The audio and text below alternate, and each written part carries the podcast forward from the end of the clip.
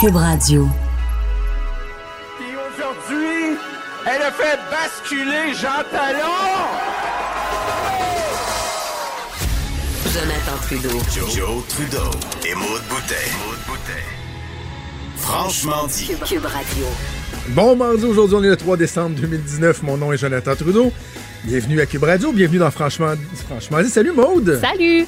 Content de te retrouver après mon long week-end de trois jours qui n'a pas été un week-end de trois jours. Non? Ça Ah non, j'ai travaillé euh, samedi. Ah. bon, ben au moins, t'as comme pu rattraper une petite partie lundi. C'est quand, même drôle parce que, tu sais, vendredi, quand on a fini le show à midi, je fais comme, hey, yes, c'est week-end de trois jours, je suis content. Là, finalement, TVA Québec m'appelle, puis il disait, on ferait un- une entrevue avec toi pour diffuser dimanche, tu sais, veille de la partielle dans Jean Talon. Que finalement, je me suis ramassé sur la rue Maguire à geler pendant une demi-heure. J'étais congelé euh, à faire une entrevue pour. J'étais comme, hey, ça commence bien ce petit week-end-là. Finalement, je m'en vais à la maison, petit vendredi relax. Je me réveille euh, à 6h moins quart. Pas capable de dormir. Pas- je suis pas capable de dormir tard. 6h moins quart, les yeux, les yeux m'ouvrent. Salut, bonjour, vous venez de m'écrire. LCN voulait aussi que j'aille parler du Conseil de la Fédération. Je dis, oh, oh, je ferais quoi d'autre avant la game de hockey de mon gars à 9h anyway? Je me suis habillé, je suis parti. Et j'ai, commencé mon sais, il y samedi avait un bon jours en lousse, faisant là. deux entrevues. mais, euh, mais hier, par exemple, la, la, la, la farniante, je pense qu'on dit, là, je ou plus communément, me suis pogné le beigne. Ça, c'est fun. Ça, c'est Parce que parfait. j'étais revenu très tard faut, dimanche soir fois. de mon party de Noël de Salut Bonjour Week-end. Mhm. Ça, là, c'est le party de Noël. Je te le dis, là. Ah ouais, ça Oh, j'ai- plein d'implications, là, tu sais, fait que, le, le pigiste euh, que je suis a beaucoup de, parties de Noël à gauche et à droite. Celui à ne pas manquer, c'est Salut Bonjour Week-end. Non, pas, pas, euh, pas, non, c'est pas un- so- rendu à 38 ans, là. Un party de Noël réussi, c'est plus les parties de Noël de quand j'avais 18 ans que tu te dis plus le monde va être couché à terre, quasiment en train de vomir. Mieux ça va être. Ouais. C'est ça. Non, non, salut, bonjour, c'est que c'est une belle gang, c'est le fun, c'est diversifié, les collaborateurs sont invités autant que le staff, les techniciens. Le- la formule est agréable. Hey, vous Bref, une l'air d'avoir de la bonne soirée. bouffe. J'ai vu passer des. Euh? J'ai vu passer des vidéos, photos de, de gens que je connais qui étaient Oui. là ou euh, Ah oui, c'était Ouais, sushi, sushi à la maison, je pense que ça s'appelle. Ah, ouais, je pense donc, que une, oui. Une sushi woman qui était là. euh, qui, nous a fait à manger. Écoute, c'était tellement bon. C'était tellement bon.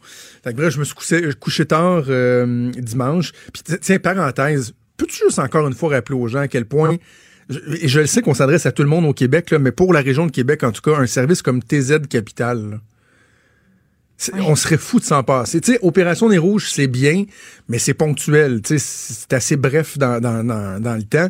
C'est pour la période des fêtes, alors que TZ Capital, c'est à longueur d'année. L'abonnement coûte trois fois rien. là. Puis moi, j'ai même appelé la veille pour être sûr que j'étais correct parce que party Noël était à Stoneham, puis je reste dernière sortie de Lévis. OK, fait que tu voulais savoir On- si c'était pas trop euh, un Ben, on parle de trajet. 45 minutes de char, là, tu sais. C'est Quand qu- même. 45 minutes, 64 kilomètres. Non, le, le- le- le- le service s'appliquait quand même. Il n'y a aucune raison aujourd'hui pour péter à ballon, tu sais. Mm. Avec les services qui existent, euh, l'efficacité de ces services-là, euh, encore une fois, moi, je, je- je souligne euh, ça, ça fait, ça fait toute, toute la différence. Bref, dimanche, je me suis pogné, le, non, lundi, voyons, je tout. Hier. Lundi, je me suis pogné le beigne solide, Netflix, Netflix. Ouais, t'as-tu écouté Bon. des bonnes affaires ou ça, ça- Oui. Oui? Euh, Documentaire, euh, film, série? J'ai écouté le film The King sur Netflix. Très, très bon. Un film sur euh, la période médiévale, 15e, 16e siècle, là, euh, tiré d'un roman de, de- de Shakespeare, mais avec des personnages historiques, si je comprends bien. Et j'ai binge-watché hier, puis ça, je l'avais écouté dans la nuit de, samedi à dimanche, quand je suis revenu de l'aéroport. Euh, hier, j'ai binge-watché The Innocent Man. Faut que t'écoutes ça. Hey, ben, ça en fait, est-ce que t'as, est-ce que t'as écouté Making a Murderer? Oui, j'ai adoré. Bon, c'est un peu le même style que Making a Murderer. Euh, c'est fait, c'est basé selon un film de John Grisham, un livre de John Grisham, l'auteur euh, prolifique. Et euh, là, je sais pas pourquoi j'ai un pote qui a fait du bruit, excusez. Euh, et c'est sur euh, de- deux cas de, de meurtre qui ont eu lieu dans les années 80 aux États-Unis. Dans les deux cas, tu as deux personnes qui ont été emprisonnées à vie. Un qui s'est rendu jusqu'à cinq jours de la, de de peine de mort. OK. Et là, je te, je te volerai, volerai pas toutes les punches, là, mais tout semble Ah, ben tellement oui, clair, évident. Ben oui. OK, tu l'as vu? Oui, oui, j'ai vu ça. Et, et Ben ça, oui, je ça vois la photo soulève, des deux gars, puis ça, ben oui, oui, c'est hallucinant comme histoire. Et, et, oh, ça, et ça soulève toute la question de euh, des peines, notamment la peine de mort, euh, de, de, de, de, de l'efficacité du travail des policiers dans certains cas. C'est vraiment, vraiment très, très, très intéressant. J'ai écouté ça euh, hier. Bref, si vous voulez écouter une bonne six épisodes, six épisodes d'une heure, j'ai quand même écouté ça en une journée. Six épisodes d'une heure. Oui, oui, c'est ça. J'ai rien fait. Aujourd'hui, je suis de retour au travail. Évidemment, hier soir, euh, j'étais pas très loin de mon téléphone et de l'Internet pour voir ce qui se passait dans Jean Talon. Absolument. Hey, Étais-tu content, François Legault? Fred a fait jouer ça dans, dans- sur la Ben trame. oui. Je sais pas si on l'a encore Sur pas toutes loin. les euh, photos, il y a une face là, avec le sourire qui va d'une oreille à l'autre. Puis c'est Hey! comme. Il y a un an, Tu il y avait un grand là. vent de changement au Québec. Mais il restait une petite forteresse, hein, une circonscription qui dérougissait pas depuis plus de 50 ans. Puis l'année dernière, Joël l'a ébranlé. Puis aujourd'hui, elle a fait basculer Jean Talon. Aïe, aïe! Joël, monsieur était elle l'a content. ébranlé. Puis là, là, tu sais, tu- c'est comme s'il racontait une bonne histoire à ses chums. là. Ah, oui. Mais tu sais, il est, il est transparent, M. Legault. Ouais. Il y en a peut-être qui vont trouver que c'est. euh, c'est sûr que surtout ses adversaires politiques vont dire Ouais, là, tu es obligé de faire faronner? En même temps, il accordait, moi, pour parler à, à son entourage régulièrement, il y accordait vraiment beaucoup d'importance Ouais. euh, à, à Jean Talon. C'était le symbole.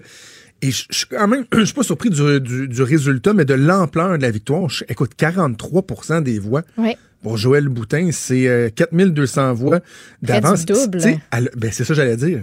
Elle l'a presque doublé. Je pense qu'on va se mettre au shooter.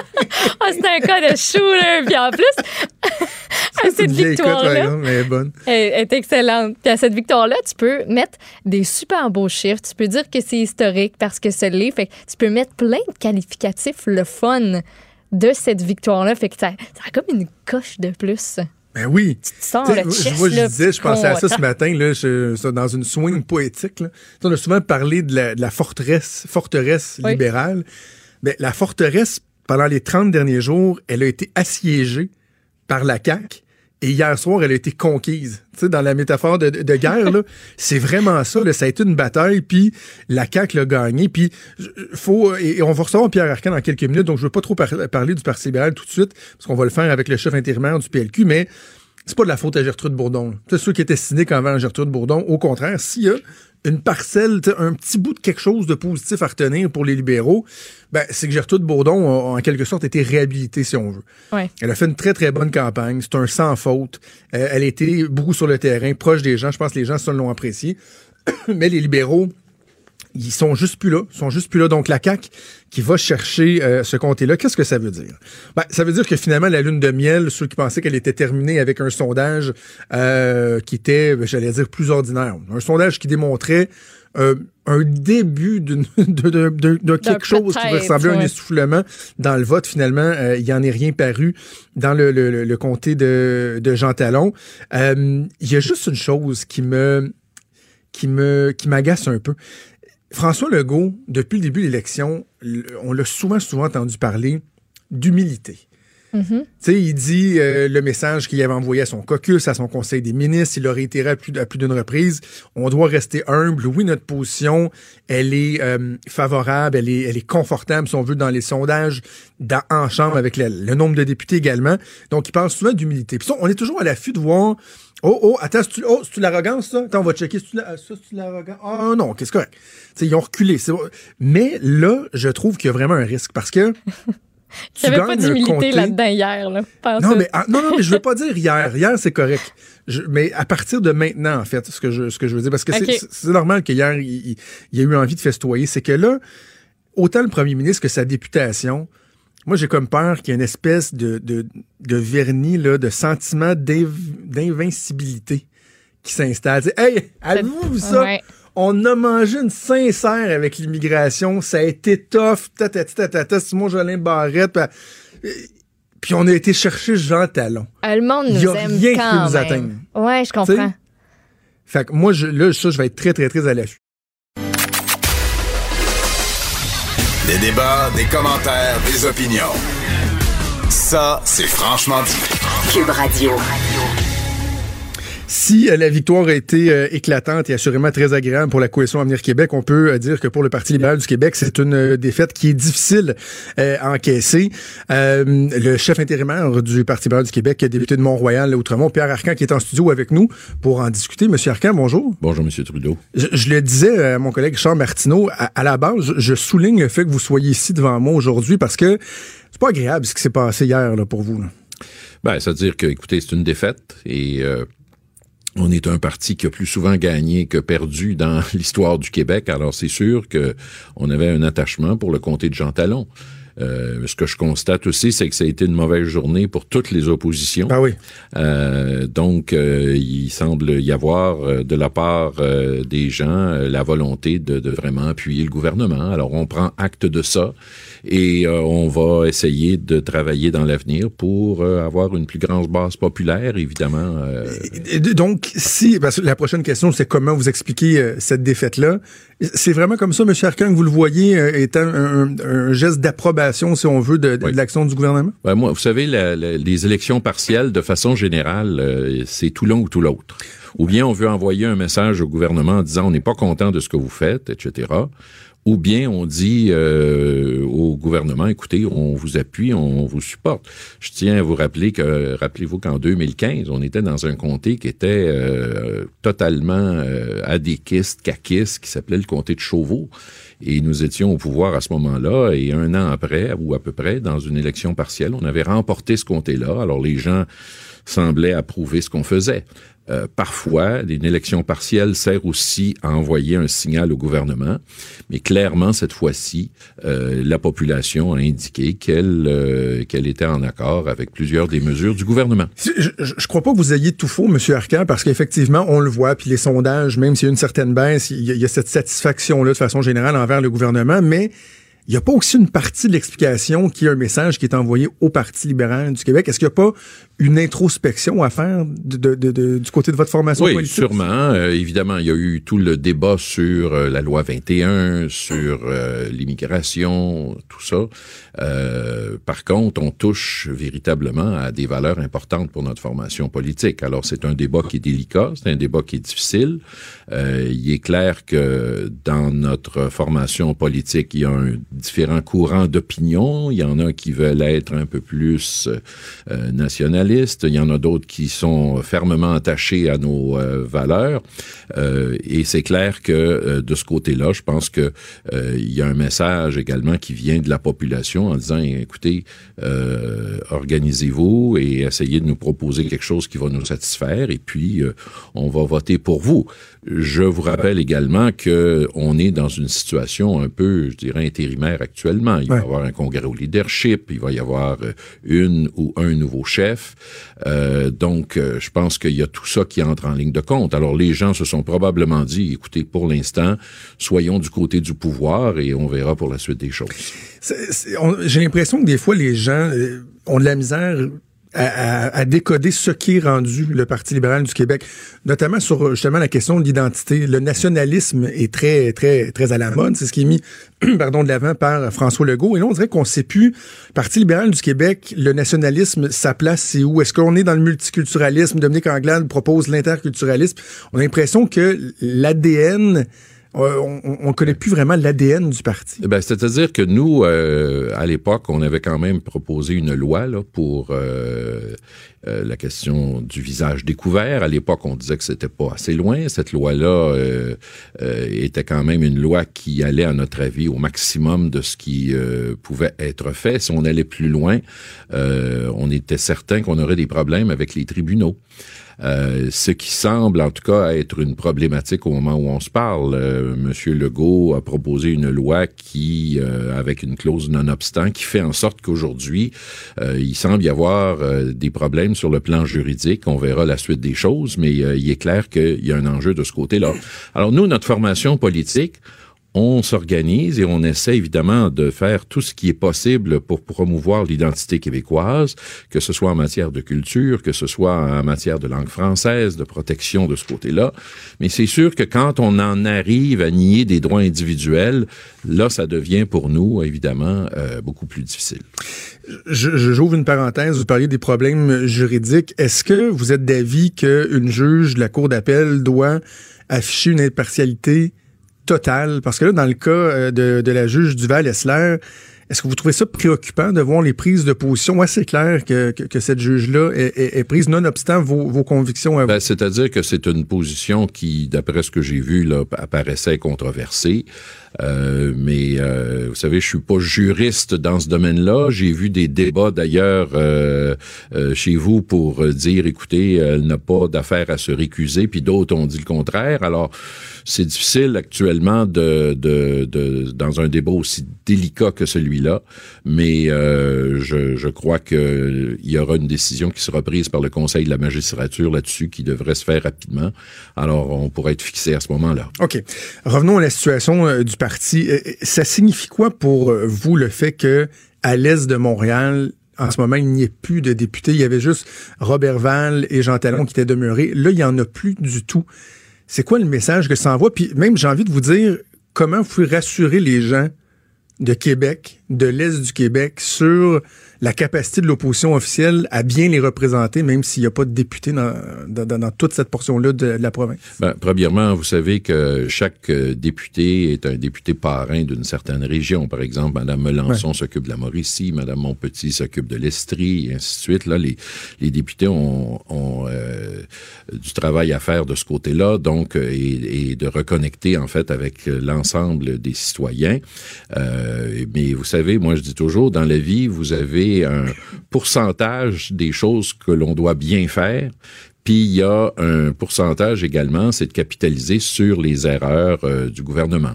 Et euh, on a vu d'ailleurs euh, récemment dans les sondages qu'on avait remonté au niveau des sondages.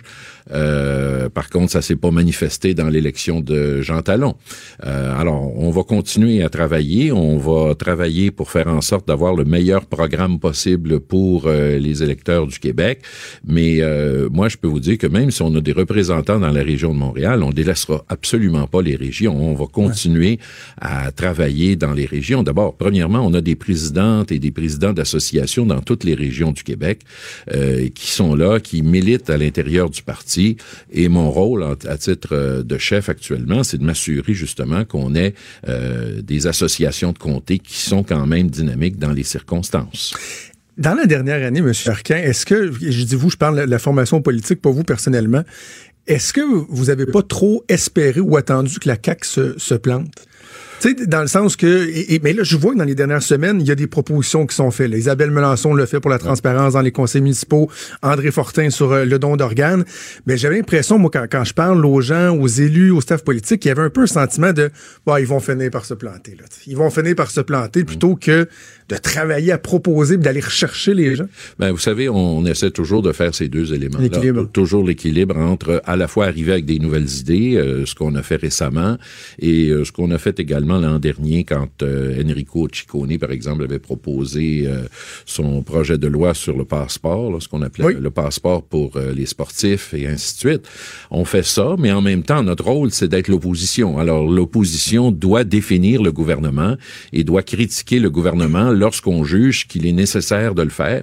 Alors, on fait cet équilibre, euh, on essaie de faire cet équilibre entre les deux, mais euh, il est clair, encore une fois, que pour l'instant, comme le gouvernement est relativement nouveau, le verdict populaire hier, c'est de dire, écoutez, on va appuyer le gouvernement, on va voir ce que euh, le gouvernement euh, va faire euh, pour la suite des choses.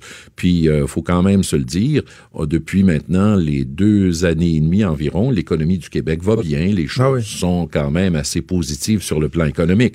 Alors, c'est un travail qui doit continuer de notre côté, mais connaissant le gouvernement actuellement, moi, euh, je suis pas inquiet pour l'avenir parce que il y aura des choses certainement qui vont se survenir.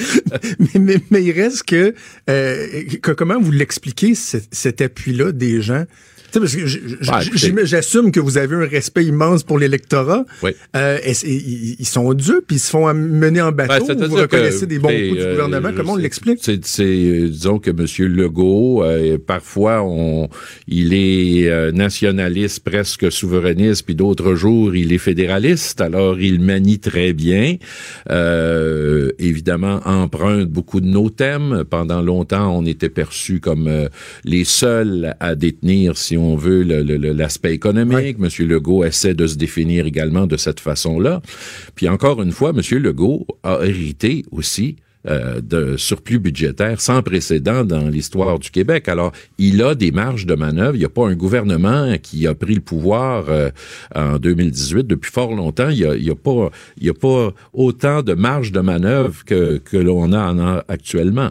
Je pense Ça qu'on doit être- pour quelque chose. Ça doit être frustrant, M. Arcan, parce que euh, euh, encore, je- j'écoutais euh, Alexandre Cusson euh, à Sherbrooke se faire questionner sur l'héritage libéral. sais. Est-ce que vous approuvez ce qui a été fait, là, tu sais, la, la, la, la, la pseudo-austérité, là, j'insiste sur le pseudo-austérité. Puis donc, vous avez des gens qui, qui, qui sont pognés à défendre le bilan, alors que le, la CAQ, elle, jouit des fruits de ce Ah ouais. travail-là. Ça doit être frustrant un petit peu. Ben, C'est Là. sûr, parce que, écoutez, euh, c'est très clair. Les gens, de toute façon, je pense que les citoyens sont quand même capables de faire la part des choses, euh, comprennent très bien qu'on est arrivé en 2014 dans une situation qui était pas mal différente de celle qu'il y a aujourd'hui. Euh, maintenant, la réalité, c'est que il y a des surplus budgétaires importants au Québec et M. Legault en profite allègrement et euh, il arrive avec beaucoup de programmes. Alors, c'est- Vous dites que les gens font la part des choses à 10% dans l'électorat francophone d'appui. Ben là, on était rendu à que- 15. Là. Oui, Donnez-nous un break. Là. On était rendu à 15 et euh, on est quand même allé chercher 25% euh, dans le comté de, de Jean Talon. Alors, écoutez, euh, on est passé de deux, en 2018 à 32 à peu près, ce qu'avait M. Pro. On a baissé à 25% euh, dans un contexte dans lequel, évidemment, les gens ont décidé, comme je vous le dis, c'est tout l'un ou tout l'autre. Alors, cette fois-ci, ben, les gens ont dit, on va, on va rester près du pouvoir. Course à la chefferie, euh, Monsieur Arcan, avez-vous de grandes attentes, justement, euh, l'opportunité, la visibilité qu'une course donne? Vous la, vo- vous la voyez comme étant l'occasion de- de- d'aller rechercher les gens, ben, en Oui. commençant par le- le- le- les militants, je Oui, le membership, premièrement. Je pense que c'est s'il y a un élément qui est important, c'est le membership. Les gens veulent, euh, évidemment, lorsqu'il y a une course à la, la chefferie, ça augmente évidemment le membership au sein de notre euh, formation politique.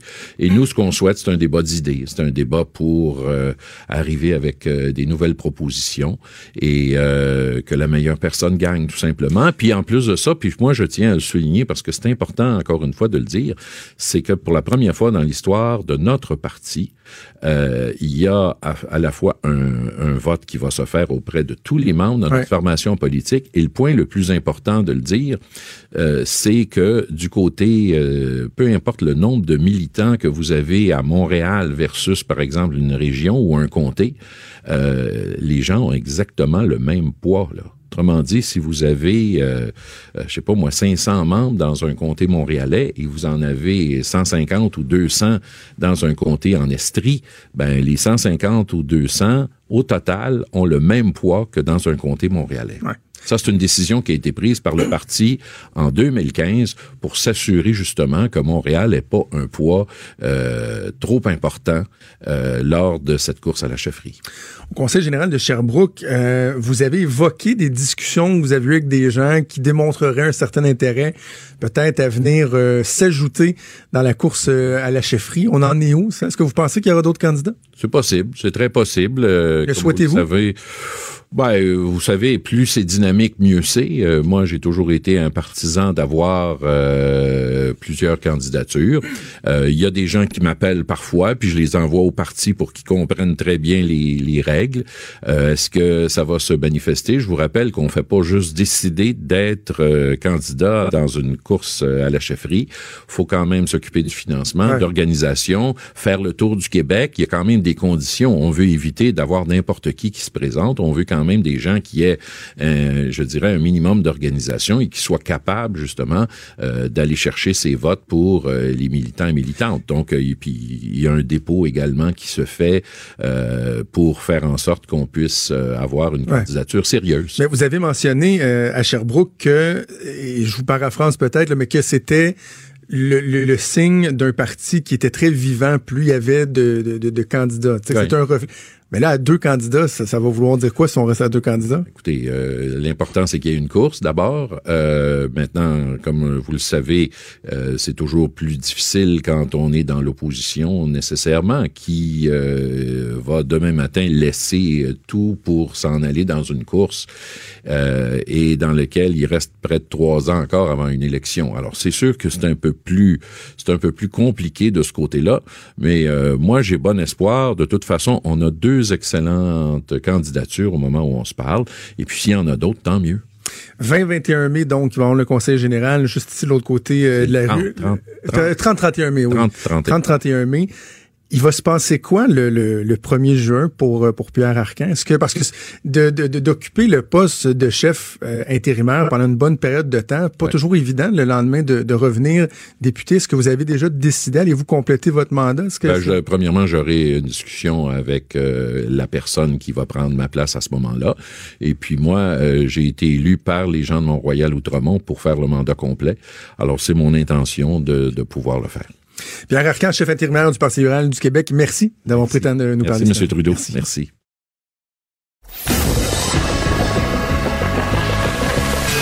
Franchement dit. Appelez ou textez au 187 Cube Radio 1877 827 2346.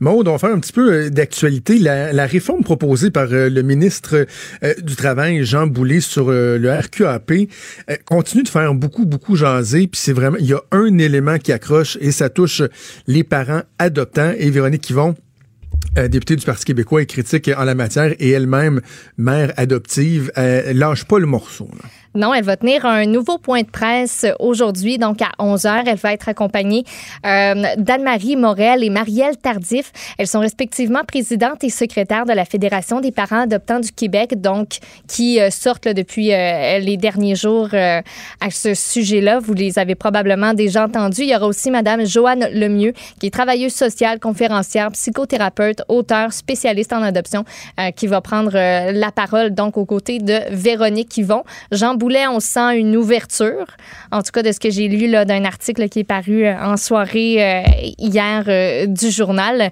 à ce que, ben justement, on soit un petit peu plus... euh, on réponde aux demandes de ces parents-là. Ouais, sauf que il est quand même pas sorti de l'auberge. là. Non. Il y, a- il y a deux, trois trucs qui, me- qui me chicotent dans toute cette histoire-là. Puis je vais, euh, je vais dire quelque chose que je pense pas que ça a été beaucoup évoqué comme tel dans les médias. Ce sera peut-être pas populaire, mais je vais essayer de le faire avec quand même doigté, OK? Je suis très sensible à la cause des, des parents adoptants. Tout, en fait, on est même, euh, on nous présente une réalité qu'on ignore peut-être trop souvent, c'est-à-dire à quel point c'est difficile pour des parents adoptifs euh, de, se lier, si on veut, avec euh, des jeunes qui, qui ont souvent des besoins qui sont particuliers et tout. Je suis très sensible à ça, puis c'est bien qu'on en parle. Par contre, la volonté qu'avait le ministre Boulay était, bon là, il nous a sorti des arguments légaux, là, mais était de reconnaître aussi que les mères biologiques, euh, je veux pas dire subissent, mais vivent en fait des conséquences d'un accouchement que, euh, que ce soit les pères ou des parents adoptifs, ne vivent pas au niveau physique, au niveau euh, du débalancement dans, dans, dans, dans, les hormones. Tu sais, lorsqu'une femme accouche, dans les heures qui suivent, pas dans les jours, dans les heures qui suivent, c'est le plus grand débalancement, le shift hormonal qui se passe dans la vie, là. Il n'y a rien comme ça. Peut-être le fait d'avoir une femme gynécologue, je, je, je- je- je connais un peu plus euh, ça parce que bon, je suis pas une femme, je, l'ai pas, je l'ai pas vécu, mais j'ai vu ma femme avoir deux enfants.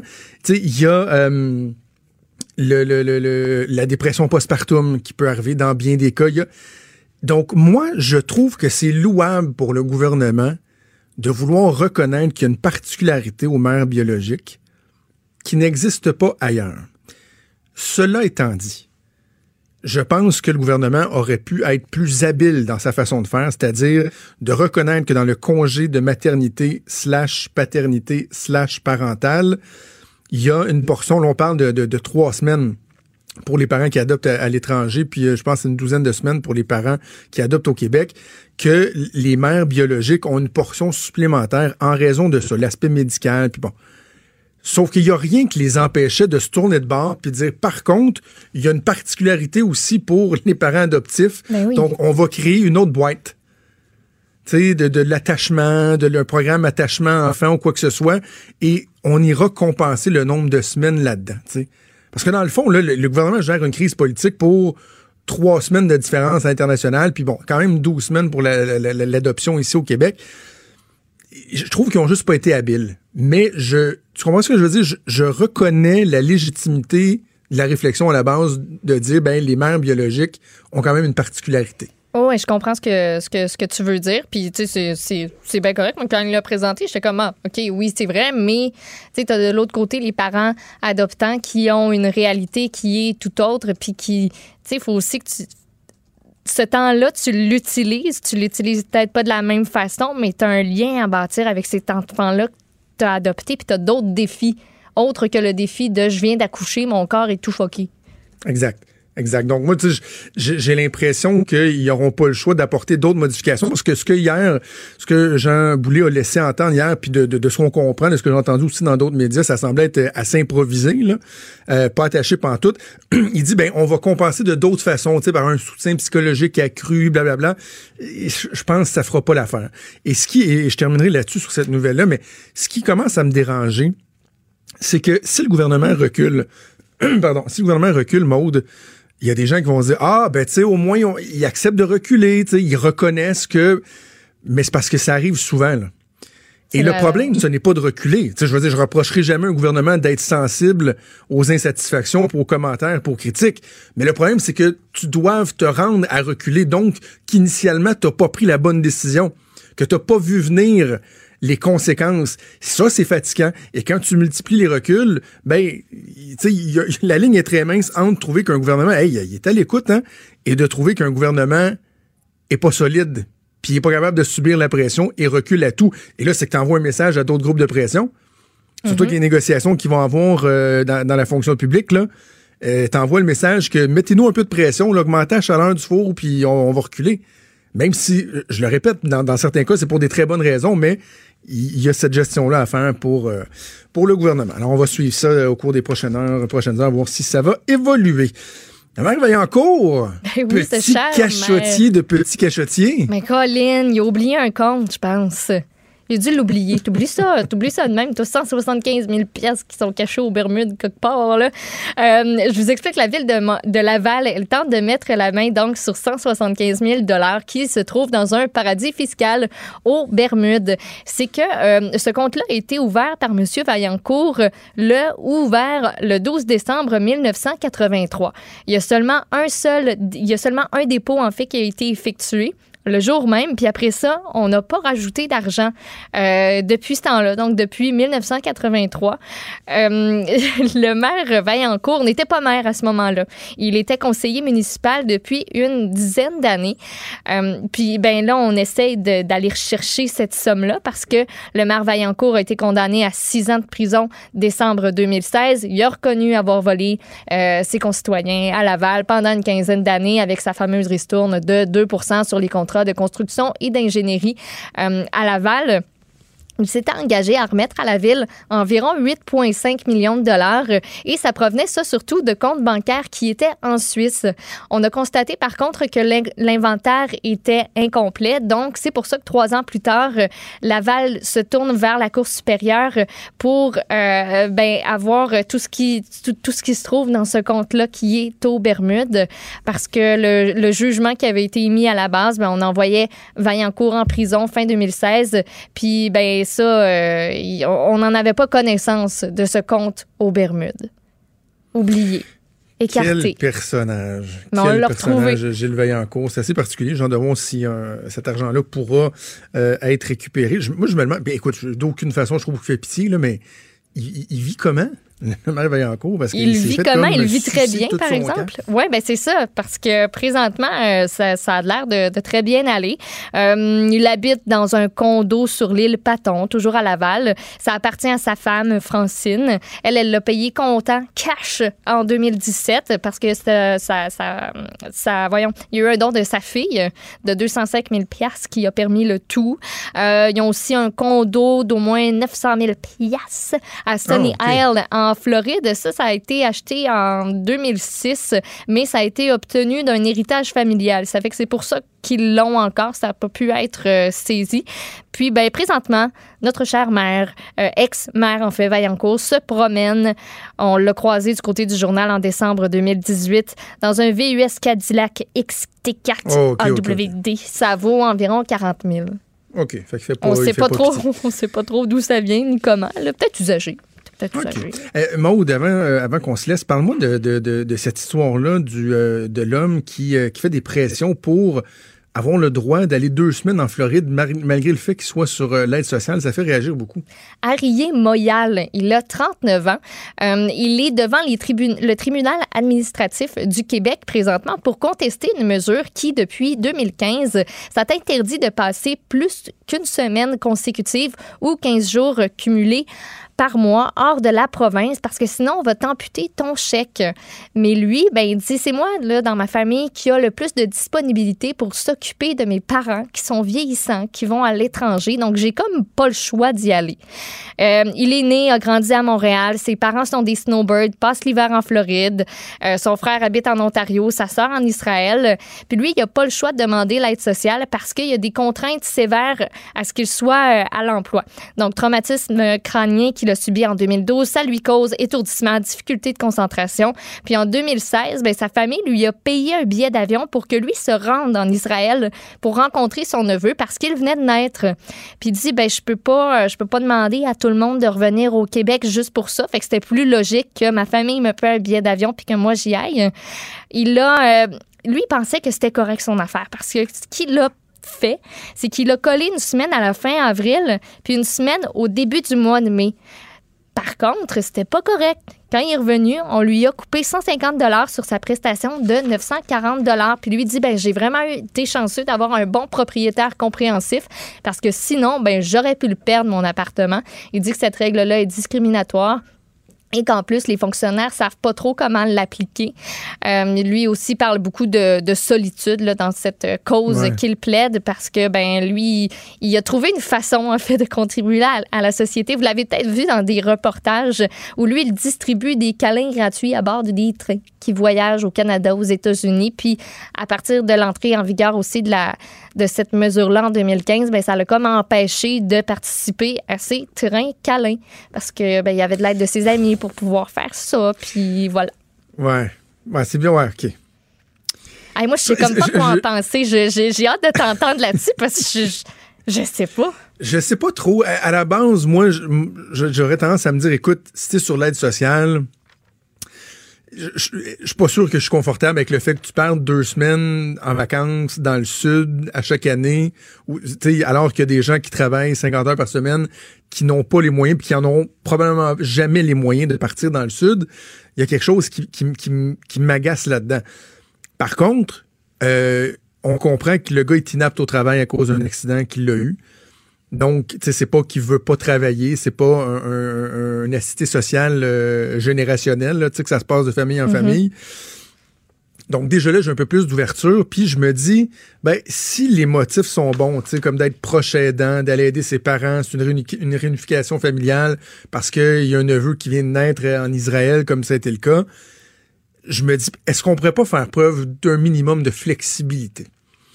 Sais, Donc, sur, sur le fond, je demeurerais assez ferme sur le fait que c'est correct que euh, le gouvernement dise vous passez pas deux semaines consécutives à l'étranger, sinon on coupe votre chèque. Mais que on fait toujours du Christine mur à mur au gouvernement. Mais c'est ça, il n'y a pas moyen de, de, prendre le cas puis de faire, bon, OK, on comprend la situation, puis voici une exception, parce qu'il faut savoir que cette mesure-là aussi s'applique pas aux gens qui ont subi, qui sont des prestataires. Puis si tu as subi un accident de travail ou de la route, ben tu n'as pas cette mesure-là qui s'applique. Fait que lui, ça. pourquoi on pourrait pas lui, lui faire une petite boîte puis mettre, euh, bon, autre bonne raison, là, je, je sais pas. c'est mais- je suis relativement sensible euh, à sa cause. Par contre, quand je lis la fin des, des, des, des, des raids en train pour donner des câlins, là, je, Je t'ai- perdu un peu, euh, un peu là. à ce moment-là. OK, bon, bon, on va suivre ça, euh, ce, qui sera, ce qui sera décidé dans le cadre de ces requêtes-là. Maude, Oui. merci beaucoup. On va faire une petite pause et on revient dans quelques minutes. Il est franc et nuancé. Jonathan Trudeau. La politique lui coule dans les veines. Vous écoutez Franchement dit. statement, though, when you make a statement like that, that is a very, uh, very, very nasty statement to essentially 28, including them, 28 countries.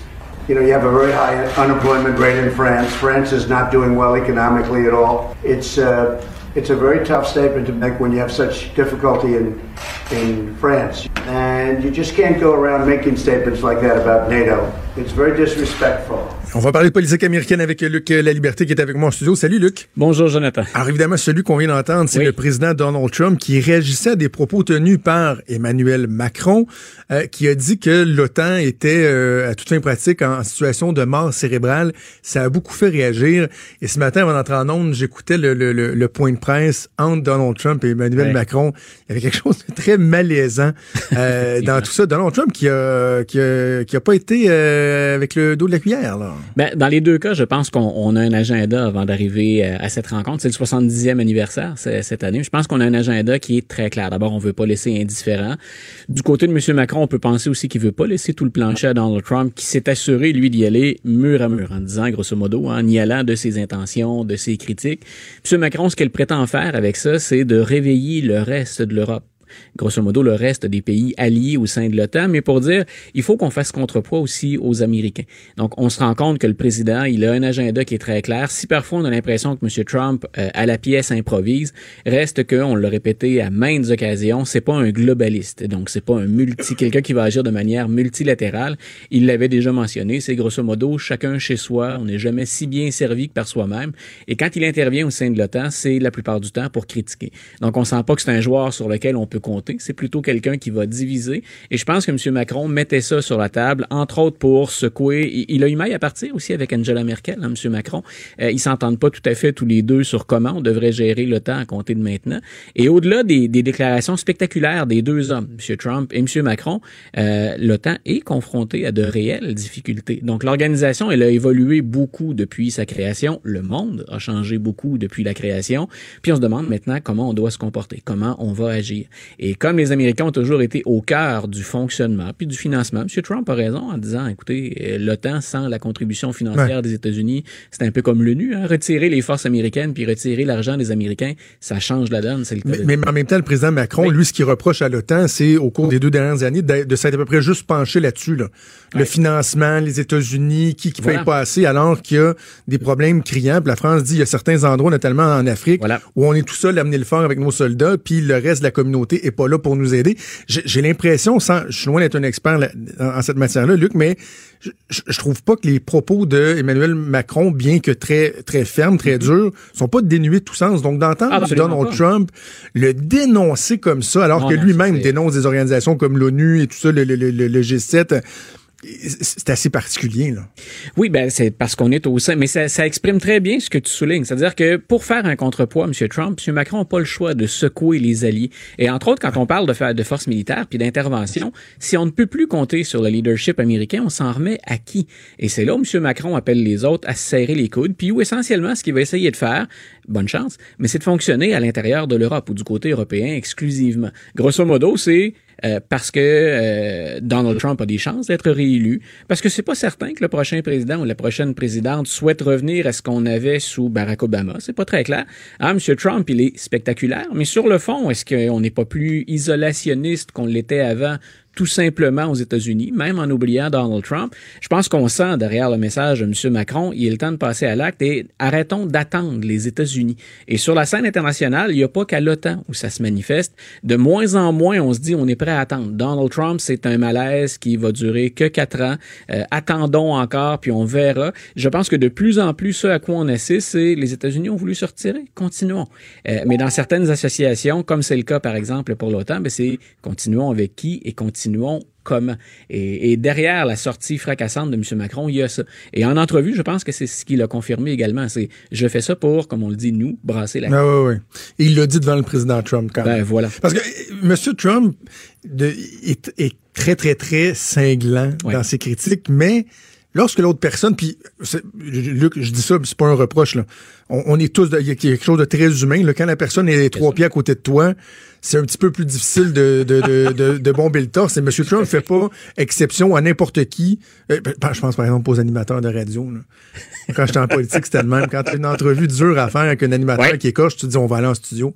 Puis là, des fois, l'animateur, même, il est fâché que tu viennes en studio parce qu'il Ben sait oui. qu'il y avoir moins de mordant. Ah, c'est. euh, Mais Donald Trump est plus conciliant lorsque les gens sont Séparé, séparé par un clavier de téléphone, séparé par son compte Twitter. Ben, rappelons-nous quand il est venu dans Charlevoix, ne serait-ce que ça, Ben parce oui. qu'on voyait des images de M. Trudeau, M. Trump tout à Ben l'heure. oui. Euh, c'est pas, c'est c'est jamais aussi tendu quand M. Trudeau et M. Trump sont un à côté de l'autre ou autour de la même table que lorsque le président se retrouve tout seul avec son entourage euh, à bord d'Air Force One et qui là peut se permettre de gazouiller, de gazouiller un certain nombre de, de choses.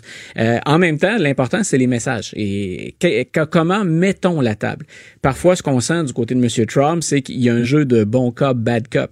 Donc, M. Trump va vociférer, va élever le ton, va y aller d'une insulte ou deux à l'occasion. Puis de l'autre côté, ben, on le voit, il y a le secrétaire d'État Mike Pompeo qui, lui, a des propos beaucoup plus respectueux ou à tout le moins, en tout cas, nuancés à l'égard de l'OTAN. Donc, c'est peut-être le jeu du président aussi de dire, écoutez, moi, je suis les bras dans l'opération, puis ultimement, je prendrai la décision. Euh, je commence par tasser, par faire un peu de ménage, puis ensuite, je laisse travailler M.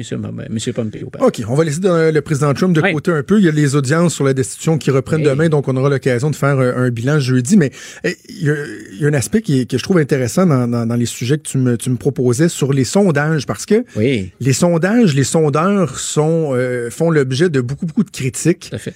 Alors que ce que tu me dis, c'est qu'ils sont plus fiables que jamais aux États-Unis? Je laisserai M. Léger se prononcer ici pour, euh, pour nos sondages maison, mais quand on regarde aux États-Unis, euh, je suis tombé là-dessus en fin de semaine, une étude du Pew Research Center que j'aime bien euh, récupérer à l'occasion, soit avec toi, soit encore quand j'écris dans, dans le journal.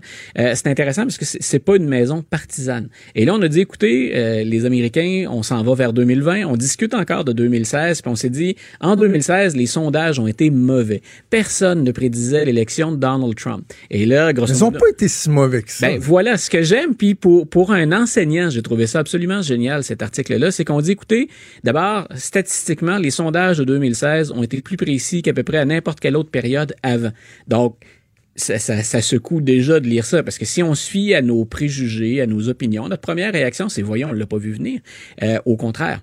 Euh, et on déplore deux choses du côté du Pew Research Center. Donc on dit, en gros, les maisons de sondage fiables ont été très bonnes, et même si on est passé tranquillement de sondages qu'on ne menait qu'au téléphone pour maintenant se diriger vers le web pour mener nos sondages, même s'il y a eu une transition, puis qu'il a, il a fallu intégrer un certain nombre de facteurs, changer les procédures, on est parvenu à maintenir un taux de fiabilité qui est très intéressant.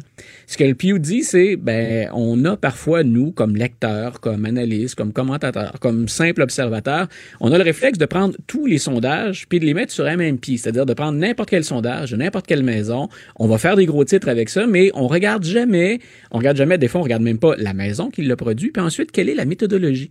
Et dit, ce que dit le Pew, c'est, en 2016, là, on est à l'intérieur de la marge d'erreur dans tous les sondages. Et ça, c'est très clair. Par exemple, que quand on regardait la Pennsylvanie, le, Wisconsin ou le Michigan, euh, Donald Trump l'emporte par moins de 1% Si on a une marge d'erreur qui varie de 2 à 3 on était dans les sondages. Peut-être que nous, euh, en analysant les chiffres, on a dit, écoutez, Mme Clinton est en avant partout. Mais si elle est en avant, mais à l'intérieur de la marge d'erreur, ça laissait une possibilité à Donald Trump de se glisser. Et c'est ce qui s'est produit. Mais c'est pas une erreur d'échantillonnage ou d'évaluation de la maison de sondage. Donc, il, il dit, ce que dit le Pew Research Center, c'est regardez toujours la méthodologie et qui parmi nous, à moins d'en vivre, bien sûr, comme c'est notre cas tous les deux, mais qui prend le temps de regarder la méthodologie, Ah oui. l'échantillonnage, le nombre d'indicateurs qu'on considère pour être certain que les gens qu'on interroge dans notre sondage sont représentatifs de l'ensemble de la population américaine. On parle de plus de 330 millions de personnes. là. Donc, on dit, est-ce qu'on est allé assez loin quand on analyse ça? Donc, il y a de meilleures maisons de sondage que d'autres. Et on disait, ben, ce qui explique aussi une marge d'erreur en 2016, ben, c'est qu'il y a des États, et ça, c'est une lacune, il y a des États où on n'a pas de sondage ou encore de très mauvais sondages. Donc, ça a pu entraîner une, distorsion parfois dans les perceptions qu'on avait. Mais grosso modo, parce qu'on se dirige vers 2020, puis c'est un outil que nous allons utiliser, que je vais utiliser, grosso modo, ce qu'il dit, c'est soyez un peu plus vigilants dans les sondages que vous utilisez. Observez toujours la méthodologie, l'échantillonnage, puis on peut vous garantir, nous, que plus que, plus que n'importe quand avant dans l'histoire, nous avons des sondages qui sont fiables. Parlons de la lutte contre l'avortement. Il y a une nouvelle étape euh, qui a été franchie. Est-ce qu'on doit s'inquiéter de ça? Écoute, c'est, je, je, je pense même que certains, euh, certains manifestants pro-vie ont été pris à, à leur propre jeu. C'est qu'en Ohio, il y a une nouvelle loi qui a franchi, c'est un peu, hein, au niveau des États, c'est un peu comme à Washington. Pour qu'une loi entre en vigueur, il faut qu'elle ait été votée par les deux chambres. C'est vrai à Washington, Chambre des représentants et Sénat. C'est vrai dans les États. Il y a un Sénat et une Chambre de représentants au niveau de l'État. Et il y a un projet de loi qui dit, grosso modo, euh, l'Ohio, en passant, là, c'est un des États où actuellement il y a les mesures les plus agressives pour interdire ou limiter le recours à l'avortement. Et ce qu'on ce qu'on a pris la peine de dire dans celui-là, c'est euh, si on, on pratique une interruption de grossesse pour une grossesse ectopique, une grossesse là, en dehors de l'utérus, on est dans la trompe de Fallope. Donc, on a dit il faut que le médecin pratique cette euh, cette opération-là, ou cette intervention-là, mais qu'il s'assure tout au long de l'intervention de préserver l'embryon pour le relocaliser dans l'utérus. Euh, Peut-être que pour nos auditeurs, c'est du chinois. Ça Pardon? ça l'était un peu Une, pour moi aussi. attends, attends, une Oui. grossesse ectopique, donc Oui. d'essayer de, de le sauver Oui. pour le relocaliser. Écoute, ta, ta, ta Ben conjointe, ta Ben conjointe pourrait se Donc, le- le- ce qu'on dit, grosso modo, les, les médecins ont réagi, et même les médecins pro-vie ont réagi en disant, euh, attendez, C'est une grossesse non viable, une grossesse ben voilà, ectopique, une là. grossesse ectopique, on fait, quand on fait une intervention, c'est un, sauver la femme d'abord et avant tout, et deux, tenter de préserver la fertilité pour que cette femme-là puisse avoir l'opportunité d'avoir d'autres enfants. Et c'est très clair qu'on n'a rien euh, sur la table pour être capable de sauver l'embryon. Pourquoi insister autant sur l'embryon? C'est que pour les à partir du moment où il y a un embryon, c'est un être humain qui n'est pas encore sorti de la mère, mais c'est déjà un être humain. Donc, ne pas tenter de relocaliser l'embryon, c'est comme le condamner à mort. Et au plan de la loi, c'est là où ça devient grave, c'est qu'un médecin qui ne tenterait pas de relocaliser l'embryon, de le replacer à l'intérieur de l'utérus, pourrait se retrouver derrière les barreaux pour meurtre. Ben, meurtre d'un meurtre d'un embryon. Et là, Aucun les bon médecins, sens. et là, les médecins ont dit, mais il n'y a plus personne qui va pratiquer ça parce que ce que vous nous demandez, les législateurs, ça n'existe pas comme procédure. Il n'y a aucun médecin capable, euh, scientifiquement, de vous dire, j'ai une chance de préserver un embryon. Et là, ben, on en est là. Le Sénat s'apprête à voter là-dessus. C'est une majorité républicaine. Les républicains sont plus conservateurs, sont plus pro-vie en général. Et quand je mentionne un sujet comme celui-là, c'est pas être pro-vie ou pro-choix. Moi, ce qui m'étonnait, c'est là où on est rendu dans, dans la lutte. C'est une mesure qui est particulièrement agressive. Vous pratiquez un avortement? Sur une grossesse ectopique ou vous, vous tentez de Ben préserver oui. la vie de la femme. On vous demande une chose de plus, mais une chose qui n'existe pas. Il n'y a pas de Wow. mode, finalement, ou de procédure pour en arriver à, à accomplir cette procédure-là. Donc, c'est toujours sur la table. On verra. On peut attendre, on le devine, des recours judiciaires. On peut éventuellement se tourner vers la Cour suprême. Mais à tout le moins, il y, a- il y a une levée de bouclier chez les médecins qui disent non, là, c'est plus une question de pro-vie, pro-choix. Ben la science ne nous permet pas de faire ce que vous nous demandez. Assurément, c'est très préoccupant. Merci, Luc. On se reparle jeudi. Une bonne journée, Jonathan. Franchement dit. Jonathan Trudeau. Et Maude Boutet. Appelez ou textez au 187 Cube Radio 1877 827 2346. Cube Radio. Cube Radio. On a l'impression que le torchon brûle entre le gouvernement Legault, en fait même j'ai envie de dire plus précisément entre François Legault et euh, Pierre-Carl Pellado, le président-chef de la direction euh, de Québécois, au sujet de la gestion de la reprise des journaux du groupe Capital Média. Monsieur Pellado qui a euh, demandé, imploré, exigé, si on veut, du gouvernement qu'il revoie sa décision dans ce dossier-là. Et on a l'occasion d'en parler avec Pierre-Carl Pellado qui est en studio à Montréal. Monsieur Pellado, bonjour. Ben, bonjour, M. Trudeau. Première fois qu'on a, on a l'occasion de se parler euh, à Cube. Oui, Très content d'avoir la chance de le faire. Euh, Monsieur Pellado, première question que j'ai envie de vous poser, c'est pourquoi euh, vous voulez reprendre Groupe Capital Média, un modèle qui est très difficile, qui semble en ce moment, dans sa forme actuelle, non viable. Votre intérêt, il est où?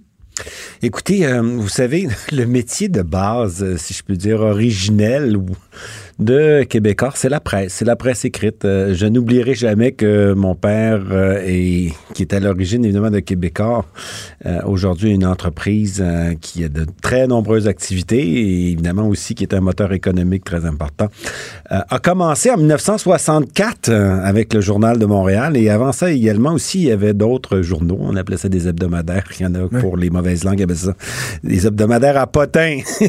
Ça a été très très populaire, mais ça a également aussi permis de, de créer un vedettariat québécois, une culture québécoise et tout ça, évidemment, ça est euh, particulièrement développé dans les années subséquentes.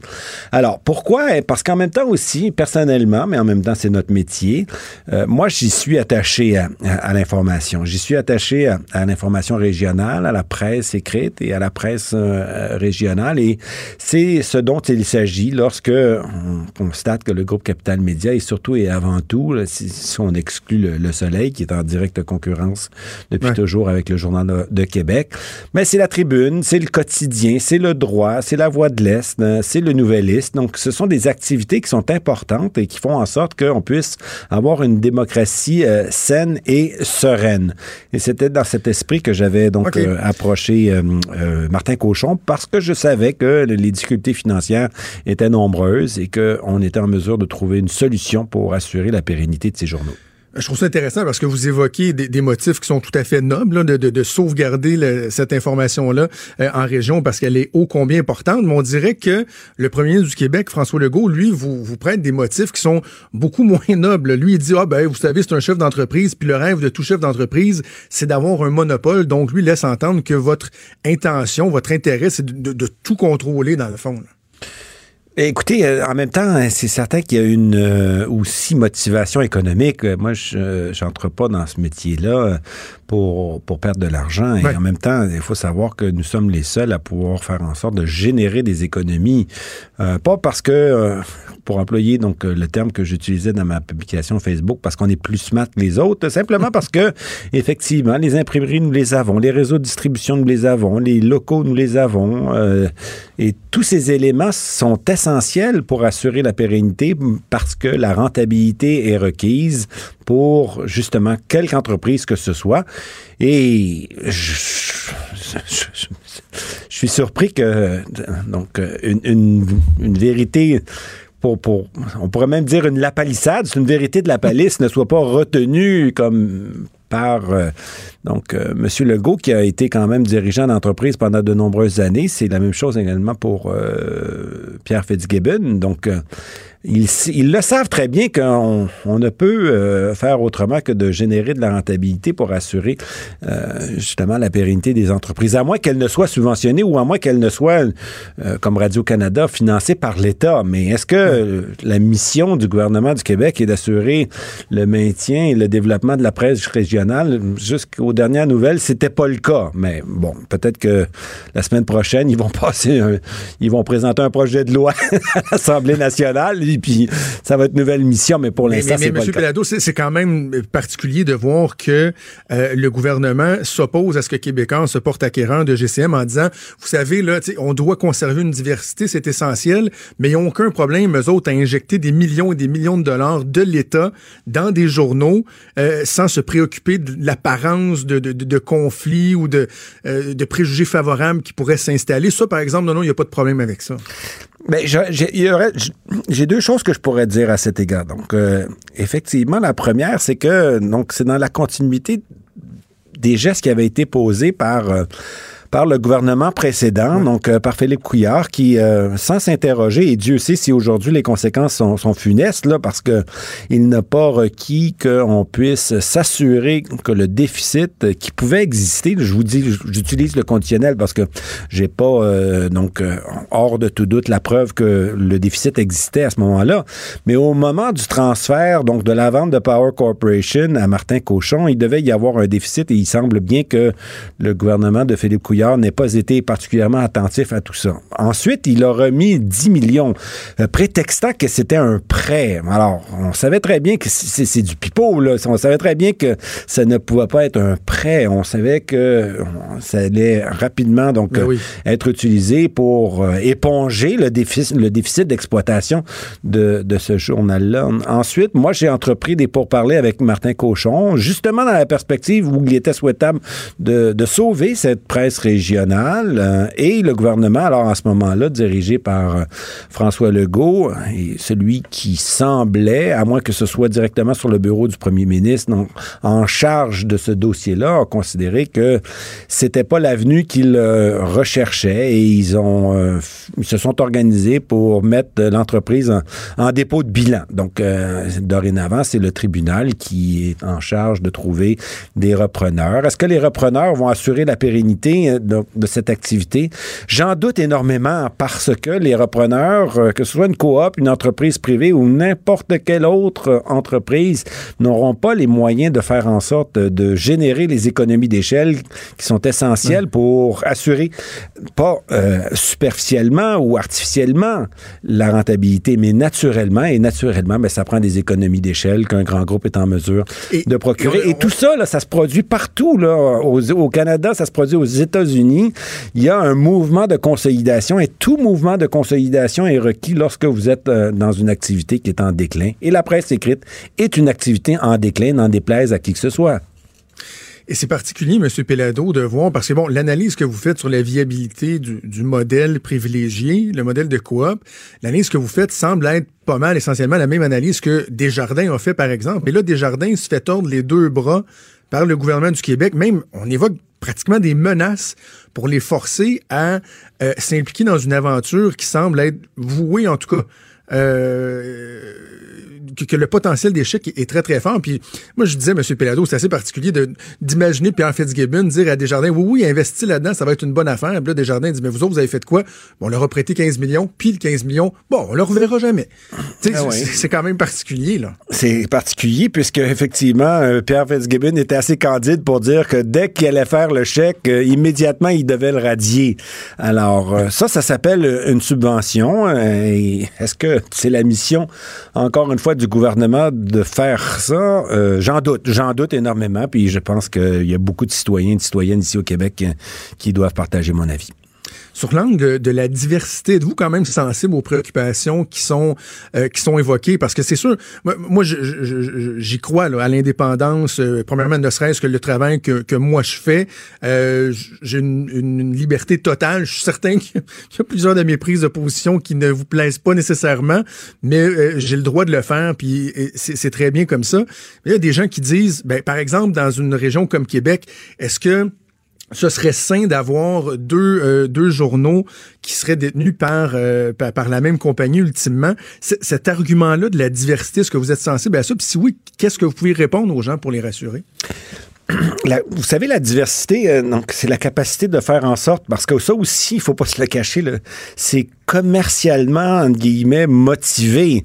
Parce que si on dit toujours la même chose, on risque de susciter de, la concurrence. Et cette concurrence-là, bien évidemment, elle va venir euh, sur euh, venir euh, manger votre rentabilité. Donc, à moins encore une fois qu'on ait une mission comme celle de Radio-Canada qui est de promouvoir, je sais pas moi, le multiculturalisme, l'unité canadienne. C'est pas le cas dans la presse écrite. La presse écrite partout en Occident a toujours été généralement donc entre les mains donc de, de l'entreprise privée. Et si vous n'êtes pas en mesure de pouvoir procurer le produit, parce que c'est un produit, je comprends qu'on on fait de l'information, puis nous sommes dans les médias, il en demeure pas moins que malgré tout, c'est un produit. Il y a, a personne qui est forcé d'acheter un journal. Pour que quelqu'un achète un journal, encore faut-il qu'il soit intéressant, qu'il intéresse des lecteurs et des lectrices. Et pour ce faire, ben, il faut que, alors à ce moment-là, les, les quotidiens ou les informations qui sont transmises par ces médias-là soient en, so- soit en mesure de pouvoir offrir la plus grande des diversités. Moi, c'est mon point de vue et c'est c'est ce qui assure en général la pérennité donc euh, d'une activité, quelle qu'elle compte, euh, quelle quelle qu'elle soit, et particulièrement lorsqu'il s'agit d'une entreprise euh, privée. Ensuite, ben, il y a des conventions collectives. Vous savez, si euh, on dit, puis il y a- c'est- il y a beaucoup de mythes autour de ces questions-là. hein. Le propriétaire, c'est Mhm. lui qui va tenir le stylo ou le microphone. Pas du tout. Je Ben pense oui, que... vous m'avez envoyé la liste de questions que vous posez tantôt Ben oui, je- vous le savez. Alors, j'écoute souvent des commentateurs parce que éventuellement, là, tu sais, il y, a- des. Oui, euh, les, journalistes font leur métier, et puis ils vont faire des enquêtes. Et euh, à ce moment-là, donc, euh, les enquêtes, des fois, donnent ouverture à, toutes sortes d'interrogations et peut-être également aussi à des éléments qui ne peuvent, qui peuvent ne pas plaire à ceux et celles qui sont concernés. Et ça m'est arrivé souvent de me faire accuser de dire Ouais, mais là, ça n'a pas d'allure ce qui est écrit dans le journal. Ben oui, j'ai dit Oui, mais je veux que je- c'est vrai que j'ai travaillé tard hier soir jusqu'à 2 heures du matin pour faire du temps supplémentaire parce qu'il fallait que je finisse mon journal. Non, on fait des blagues, mais c'est parce que si euh, j'écrivais tous les journaux, j'aurais, j'aurais beaucoup de travail à, à- à faire, ce qui n'est pas le Ah cas. oui. Et j'ai énormément confiance et, et ça serait tellement facile de dénoncer une situation semblable. Et vous le savez, euh, M. Trudeau, vous avez fait de la politique, euh, j'en ai fait. euh, puis je vous raconte une anecdote comme ça parce que, et en même temps aussi, je pense c'est illustratif de, de quelque chose qui, qui m'apparaît aussi. Puis j'en étais quand même assez fier. Il y avait un, un journaliste qui prenait sa retraite euh, justement au Journal de Québec pendant. euh, Il a travaillé là pendant des années et des années et des années. Puis un jour, on lui a fait une petite fête. Justement, ben, peut-être que euh, c'est une, une- la librairie là, qui a un nom anglais à Québec. là. C'est vraiment un très, très bel endroit. Et Oui. puis, euh, donc, euh, je suis allé euh, le saluer. Je suis allé euh, particulièrement, évidemment, aussi le remercier pour toutes ces années.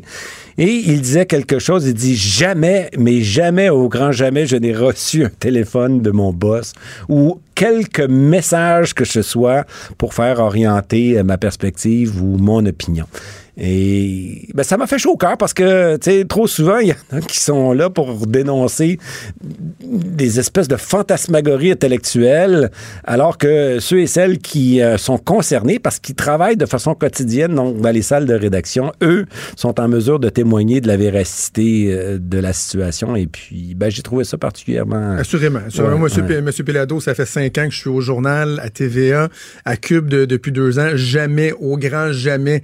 Et, et je le dis avec, euh, avec confiance, avec assurance, jamais, au grand jamais, quelqu'un m'a dit quoi dire ou quoi ne pas dire. J'ai déjà dit ou écrit des choses qui, je, je- je le répète, vous ont assurément déplu, puis euh, jamais personne qui m'a qui m'en a tenu euh, rigueur et, et je l'apprécie. Euh, Vous bien Pelado- certain de ça, là? Sinon, je pourrais vous, vous couper vos crédits d'impôt. hein? Monsieur Pelado, avez-vous espoir de voir le, le gouvernement changer d'idée? Parce qu'il a l'air euh, assez entêté? Première chose. Puis deuxièmement, euh, vous persistez malgré le fait que le gouvernement semble pas vouloir vous voir là. Le syndicat des, le, syndicat de ces hebdos-là dit Ah ouais, on- n'est pas sûr.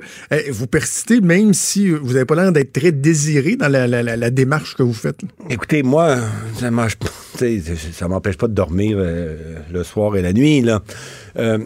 Si je m'y suis intéressé, c'est pour les raisons que j'ai mentionnées un peu plus tôt. Et je persiste à penser que la seule solution qui est susceptible d'assurer la pérennité, mais susceptible, là, je dis pas hors de tout doute, là, puis que ça va durer ad vitam aeternam, là, je dis peut-être pour les prochaines années afin d'assurer une rentabilité. Et puis, bon, moi, j'ai eu l'occasion de, de visiter, de, de- évidemment d'aller fréquemment dans, dans les régions. Euh, et Dieu sait, puis je pense que tout le monde le, le mentionne, là, que l'information régionale, si on n'est pas en mesure de pouvoir assurer donc euh, un écosystème de cueillette de l'information euh, régionalement, ben, c'est effectivement aussi en même temps la démocratie locale et régionale qui, qui vont souffrir. Et euh, les moyens qui sont ceux qu'on est en mesure de procurer à cet écosystème font en sorte que, donc, de Sherbrooke, de Chicoutimi, de Québec, c'est déjà le cas aussi, là, euh, et des autres régions, ben, c'est d'alimenter et de faire en sorte que des questions de nature régionale peuvent également aussi avoir une envergure nationale, je parle de celle qui peut exister au Québec. Et si euh, l'activité est, systématiquement déficitaire, ce qui risque de se produire. Et ça aussi, je l'ai mentionné, parce que la pire des choses en matière d'indépendance des salles de rédaction, c'est de savoir qu'on doit plaire au gouvernement pour s'assurer qu'on va avoir des ressources financières pour financer la, suite des choses dans une salle de rédaction. Alors, euh, on nous accuse, le cas échéant, de faire, euh, d'orienter le- les médias ou d'orienter la plume ou le microphone euh, des collaborateurs et des collaboratrices. J'ai comme tendance à penser que ce sera plutôt l'inverse lorsqu'on va faire en sorte de dire, ben là, si vous voulez avoir, d'ailleurs, d'une certaine façon, le fait de dire à Desjardins, mais si vous prêtez pas, on va revoir vos crédits d'impôt. Est-ce Ah que oui. c'est symptomatique et c'est une illustration de la façon dont le gouvernement pourrait effectivement donc euh, réagir. Euh, C'est inquiétant, ça, M. Péladeau. Ben, je pense que oui. Je pense que oui. C'est la raison pour laquelle, encore une fois, euh, je considère que la plus belle sortie de crise, parce que c'est une crise, là, puis c'est pas demain matin qu'on va s'en débarrasser. Encore une fois, je l'ai dit à plusieurs reprises, c'est un phénomène occidental. Euh, Est-ce qu'on en fait une question personnelle? Peut-être qu'au gouvernement, on va en faire une, mais l'intérêt que je porte, un, d'une part, je le répète, là, c'est que c'est commercialement motivé, et d'autre part également, personnellement, je pense que ça va être utile pour l'ensemble du groupe et pour le Québec en général. Avant qu'on se laisse, M. Pelado, t'es au taxi. Est-ce qu'il y a- il y, a du nouveau qui s'en vient? Il me semble que j'ai vu un titre passer tantôt dans le journal Métro, non? Ah, euh, je me souviens, je me souviens pas, je l'ai pas vu. non, ce que je disais, c'est que donc, nous allons, euh, ben, justement, j'en discute avec mes collaborateurs, mes collaboratrices cet après-midi. Donc, on est en train de, de finaliser notre plan de relance. Entre-temps, il y a euh, Hochelaga et Diamond qui fonctionnent euh, très bien et qui, justement, donc, dans la perspective euh, moi, j'ai toujours eu euh, une, une vocation à faire en sorte de, de promouvoir euh, l'hydroélectricité, le transport électrique. Vous vous souviendrez peut-être que j'ai été président du conseil d'administration d'Hydro-Québec en Ben oui. 2013, avant donc euh, de me plonger en, en politique. Euh, et donc, mon investissement personnel, c'était justement de faire en sorte de mettre en valeur cette richesse nationale. Dieu sait si euh, aujourd'hui nous sommes bien positionnés, notamment donc euh, particulièrement en ce qui concerne euh, la lutte euh, contre les gaz à, à effet de serre. Euh, mais euh, c'est parce qu'il y a des hommes et des femmes qui nous ont précédés, qui ont investi de façon systématique pour que l'hydroélectricité, qui était déjà à l'époque et qui l'est encore, je dirais davantage, une source d'énergie propre et renouvelable. Mais pourquoi ne pas s'engager encore davantage au niveau du transport, de la mobilité, de la mobilité électrique pour mettre en valeur cette euh, phénoménale ressource naturelle et en même temps aussi euh, cette lutte contre les gaz à effet de serre? C'est bien ce que nous avons l'intention de faire. Et c'était aussi la motivation qui m'a euh, amené à m'intéresser à Théo Taxi. Bon, ben on va suivre ça dans les prochaines semaines, prochains mois. Pierre-Carl Pelado, président et chef de la direction de Québécois. Merci d'être passé. Merci beaucoup. Au revoir. Franc et nuancé. Jonathan Trudeau. La politique lui coule dans les veines. Vous écoutez Franchement dit. Bon, il y a un cas, un, un épisode de cadrage au volant extrême à Montréal qui a vraiment marqué les gens hier. C'est assez particulier, là. Ouais, moi, dès que j'ai vu ça, j'ai fait, Hein, ben voyons donc, c'est pas le genre de choses qu'on est habitué de voir ici.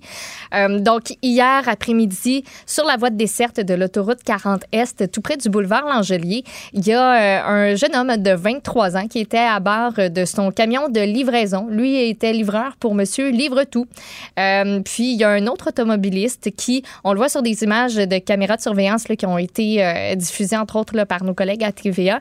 Il, y a un, il y a un véhicule qui ralentit et ben ralenti pour faire quoi? Ben, pour euh, tirer, en fait, sur, euh, sur le jeune homme de 23 ans qui a été atteint d'un projectile au bras, c'est ce qu'on dit. On craint pas pour sa vie. Il a été transféré à l'hôpital et, et tout.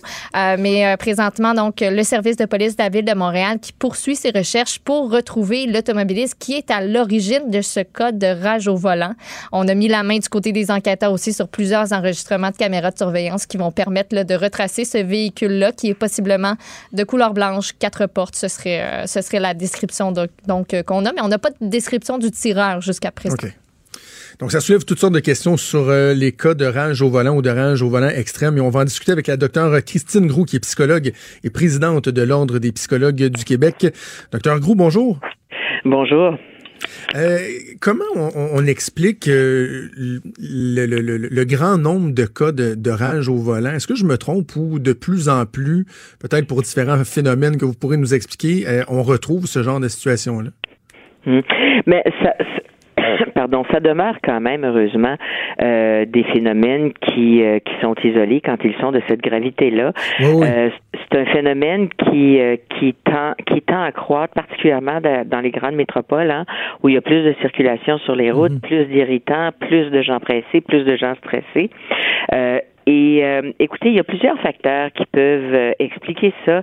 Mais chose certaine, la personne qui euh, euh, qui fait preuve de rage au volant, elle fait preuve d'impulsivité puis de comportement agressif ailleurs dans sa vie. C'est-à-dire que c'est pas c'est pas isolé. C'est-à-dire que il y a des gens qui ont euh, plus de difficultés d'autocontrôle que d'autres et plus de difficultés de régulation de leur comportement et de leurs émotions que d'autres, pour toutes sortes de raisons.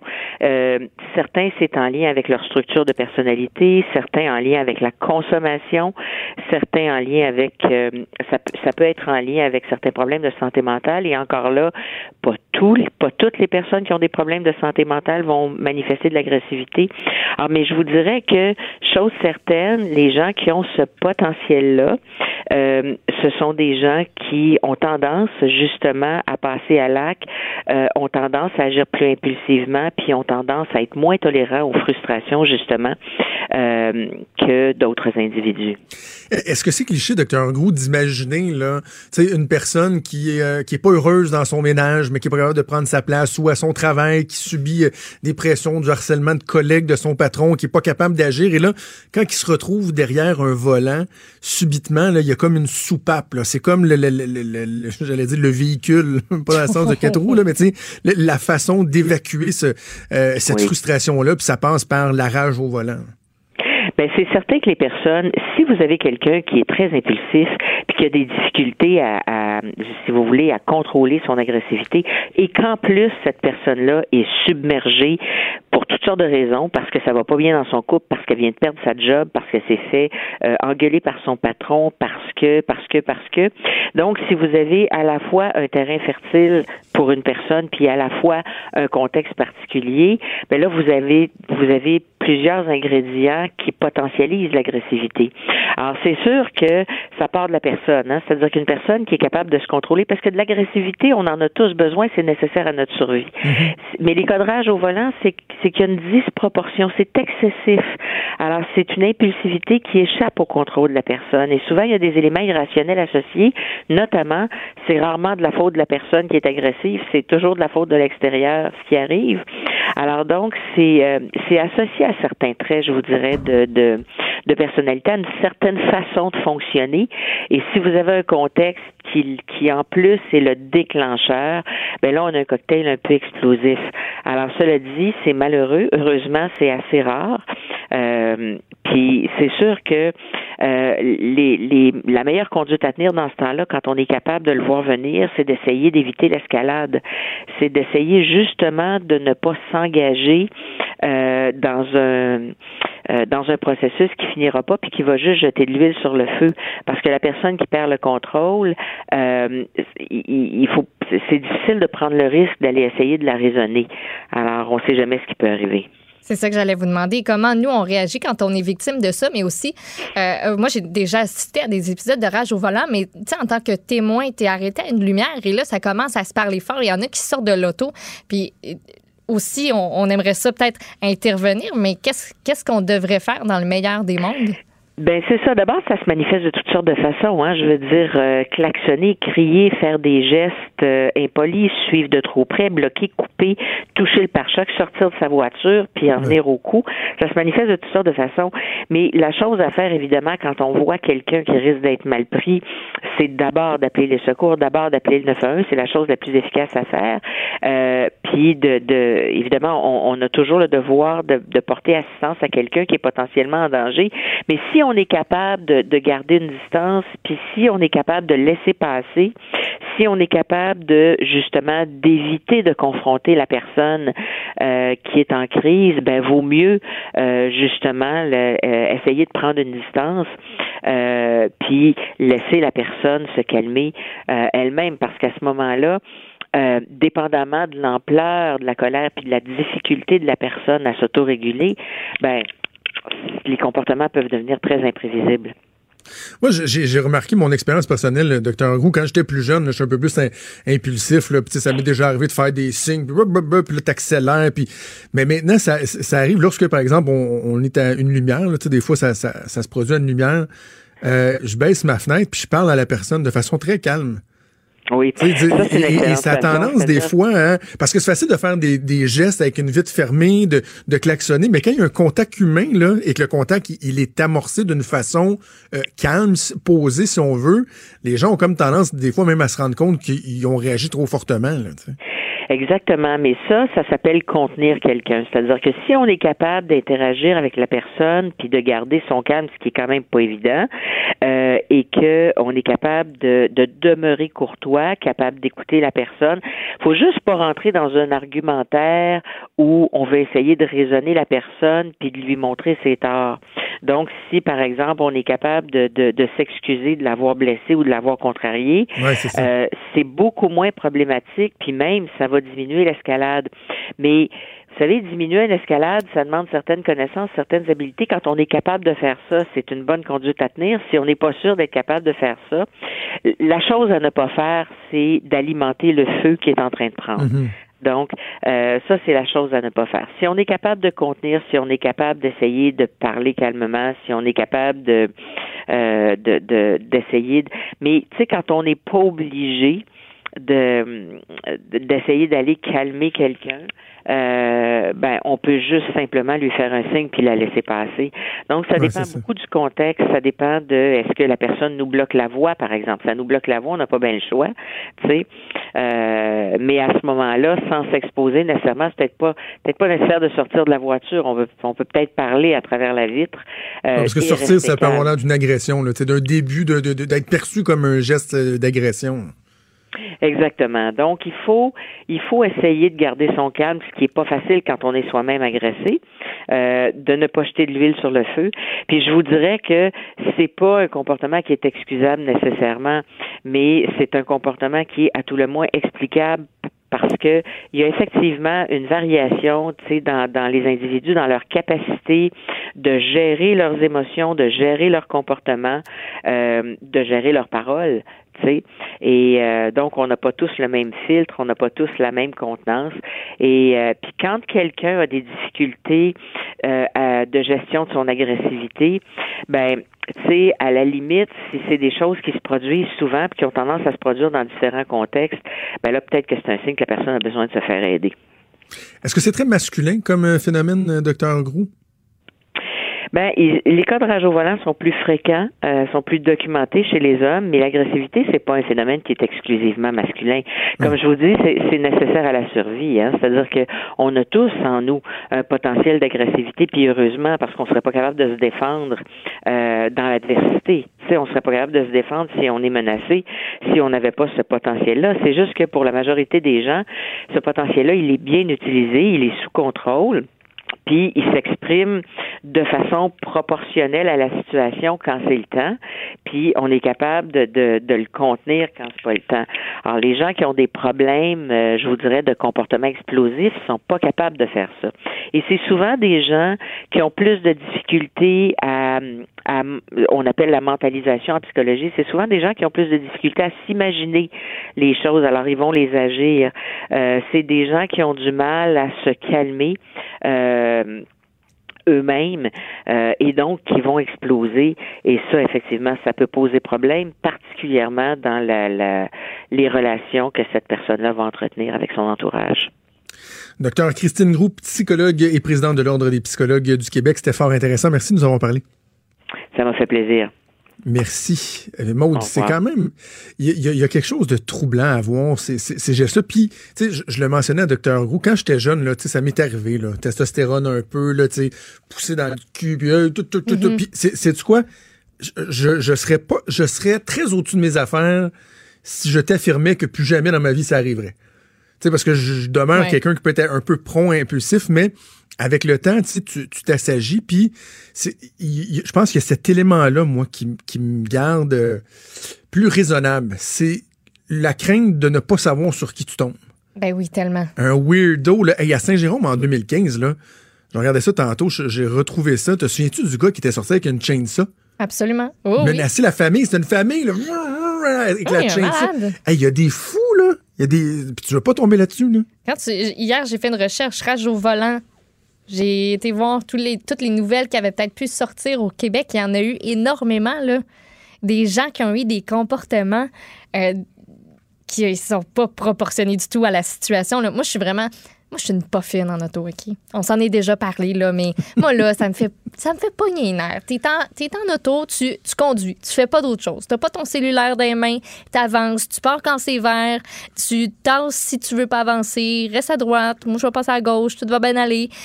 Mais de là à. Moi, je, serais jamais. Tu sais, je rage, j'extériorise ma petite rage intérieure pour mieux vivre dans mon habitacle, mais jamais ça ressortirait de là. Puis même quand je suis à, la, à rouge à côté de la personne, je la regarde même pas parce que je suis comme Ah non, je veux pas qu'elle sache que je suis comme un peu fâchée, puis pas bien, puis que j'ai pas aimé ça comme elle a agi. Tu sais, moi, je me sens mal. Fait comme s'il y a quelqu'un à un moment donné qui, qui me fait des, euh, des doigts du milieu, là, qui, qui m'envoie ouais. promener ou qui pogne les nerfs, là, je, je, je, je, sais pas comment je vais réagir. Je serais tellement pas bien. Là. Tellement pas bien. Je comprends pas à quel point tu peux être fâché contre quelqu'un à cause de ça. Non, non, c'est ça. De l'extérioriser de même puis de dire, moi, là, c'est sur cette personne-là que je jette mon dévolu aujourd'hui. Surtout quand c'est vraiment fait... niaiseux. Là. Tu sais, il y a des fois, hey. là, je, je t'avais raconté là, il y a quelques semaines, là, je, je, me suis ramassé à, à, à, devoir me tasser à la dernière seconde parce que mon GPS avait changé de, de chemin. Puis je me trouvais comme à avoir dépassé 10 voitures que j'aurais pas dû si je m'étais mis dans le fil tout de suite. Mm -hmm. Hey, le, le, gars dans son pick-up, il me crie après, puis il me laissera pas passer. Il est prêt à démolir son auto pour pas me laisser passer. Ça, ça là, arrive à tout le monde. J'ai baissé la fenêtre en disant Hey, on se calme, là. Oh, il me dit ça qu'après. Je dis, non, mais regarde, j'ai juste voulu me tasser. Peux-tu prendre pour acquis que peut-être je suis pas mal intentionné puis que effectivement je connaissais juste pas mon chemin? Bref, c'est euh, ça peut être euh, ça peut être assez euh, assez stressant. Je me souviens d'une d'un d'un épisode. J'étais jeune, mais je pourrais pas dire exactement quel âge. Peut-être 10-12 ans. Mes parents pourraient s'en souvenir. Là. Et on s'en allait à Montréal. Je sais pas pourquoi dans ma tête, on s'en allait au stade olympique. C'est peut-être pas ça pendant tout, mais en tout cas, on s'en allait à Montréal. Je me souviens qu'on est dans le coin de l'échangeur turco, là. Tu sais, où tout se mélange, là. Et il y a un gars qui coupe mon père, puis je sais pas trop, là, mon père, tu sais, euh, il klaxonne, puis là, le gars vient à côté de notre char, puis il commence à faire des, des, des, des fingers. Puis tu sais, ma soeur, puis moi, on était en arrière, là. Il commence à faire des fingers, puis à crier. Un enragé. Je le vois encore, c'est une petite voiture blanche, là. Je le vois encore, le gars. Et à un moment donné, il se tourne vers le, son banc de passager et il s'étire le bras. Et pendant une fraction de seconde, moi, dans ma tête, le gars, il est en train de prendre un gun. Et, et, et, et je suis, je, moi, je suis resté marqué par cet épisode-là. Le, le, gars, je le vois encore se tourner, là, puis on, hein? Qu'est-ce qu'il fait là? Puis là, je sais pas trop. Il, il, il, il est parti après, là. Mais tu sais, ça peut être très, très, très euh, intimidant, inquiétant, même affolant. Ben oui, on voit qu'il y a des gens qui sont pas capables de contenir leur, leur, violence de même, les impacts que ça peut avoir. Tu as comme une arme entre les mains quand tu as un véhicule, là. Ben absolument. Tu peux avoir des comportements hyper dangereux puis mettre la vie de non seulement la personne après laquelle tu es fâché, fâché noir, mais de tout le monde aussi. Là, nous autres, je me rappelle, je, je sais plus si c'était avec mes deux parents ou juste avec ma mère, mais il y en avait un, il y avait un comportement, là, ça avait, ça avait pas de bon disposant là, pour aucune raison, puis on avait appelé la police. Là. Ça s'appelle, euh, ça s'appelait comme, OK, on appelle la police, puis on donne une description du véhicule, la plaque, ouais. puis eux, après ça, ben, ont été faire ce qu'il y avait à faire parce que ça n'avait pas de bon sens. Il y a ça aussi qu'il faut, euh, qu'il faut, qu'il faut prendre comme action quand, quand ça nous arrive. Il faut pas hésiter non plus. Ouais, ouais, ouais. Voilà. Ah, il y, a là. il y a des gens qui sont pas toutes bien balancés. Mais le problème, c'est que tu sais jamais sur qui tu vas tomber. Hey, merci. Maude. Bougez pas, on fait une pause. on- Des débats, des commentaires, des opinions. Ça, c'est franchement dit. Cube Radio. Joanie Gontier pour sa chronique du mardi qui est en discussion avec moi. Je vous dérange pas, les filles, non, j'espère. hein? Ben non, mais c'est parce que je suis en train de dire à sais, il y a des journées où on se souvient plus de rien. Je prenais un rendez-vous au téléphone pour mon conjoint, puis, je- puis elle me demandait la dame la date de fête de mon chum, puis j'étais pas capable de, de, de, de lui donner. J'oubliais la, la date de fête de mon copain, son numéro de téléphone, j'étais pas capable de dire mon code Ah oui, ça arrive. Je, my God, j'ai-tu un problème de santé plus euh, plus sérieux, je le sais pas, mais tu sais, il y a des journées comme ça, puis le monde Ouais. me Ah parlait. non, mais de- Joanie, de la ça semaine, aussi. la semaine dernière, j'appelle à, à l'hôtel à Montréal pour euh, réserver une chambre en vue notre party de Noël de vendredi. Mm-hmm. Et euh, faut que j'appelle parce que vu qu'on a un rabais corporatif, faut que tu le fasses au téléphone. là. si tu te demandes pourquoi tu le fais pas par Internet comme tout le monde. Euh, et là, j'appelle, puis là, je whiz pour une chambre, t'es là. Puis là, à un moment donné, elle me dit, votre numéro de téléphone. Et là, j'ai fait blanc. là, j'ai dit, ah, juste un instant, s'il vous plaît. C'est comme s'il y avait quelqu'un qui me parlait. J'ai tassé mon téléphone, puis là, j'ai fait comme, c'est quoi mon, mon numéro? numéro? Je C'est quoi mon numéro, là? Ça a pris 3-4 secondes, puis là, j'ai fait, euh, oui, OK, donc c'est 418. C'est tu sais, c'est mon gênant, mais, numéro de téléphone. mais en même temps, à ta défense, c'est qu'on on n'a plus l'habitude de donner notre numéro de téléphone. Tu sais, je veux dire, on a notre Moins. liste de contacts sur notre téléphone Ouais. intelligent, on utilise. C'est un petit clic, on n'a plus réellement à le donner constamment comme à l'époque, on avait euh, tous des téléphones de ligne dure. Alors, euh, sans toi, pas Alors, mal. Mais oui, c'est étrange comme sentiment. OK, hey, je veux qu'on y aille rapidement parce qu'on n'a pas beaucoup de temps et le sujet m'intéresse vraiment beaucoup. Tu vas me parler des cauchemars, à Oui. savoir est-ce que les cauchemars sont bénéfiques? Exactement. Est-ce que ça sert à quelque chose? D'abord, je vous pose la question, est-ce que vous en faites régulièrement des cauchemars? Est-ce que vous vous souvenez également de votre dernier cauchemar? De mon je fais- dernier, je je m'en souviens pas. Toi, Monte, t'as l'air Moi, il de y en a un que je fais vraiment souvent depuis que je suis toute petite, puis je sais pas pourquoi. Puis vous allez Ah. trouver ça vraiment bizarre. Ah, viens, on va là. faire un petit peu- on va C'est faire de la psychothérapie. C'est vraiment bizarre, puis je peux, genre, OK, je vais le dire quand même, mais comme, je, je me vois là, comme si j'étais comme dans un petit drone, là, Mm-hmm. en vision de haut. Puis là, je cours. Puis là, je vois que je m'en vais comme vraiment dans le vide. là. Il y a une falaise qui s'en vient, OK? Puis il y a un dinosaure à long cou qui me court après. Il y a un dinosaure à long cou. Dinosaure à long Wow! qui me court après. Il est-tu style Jurassic Park ou dessin animé?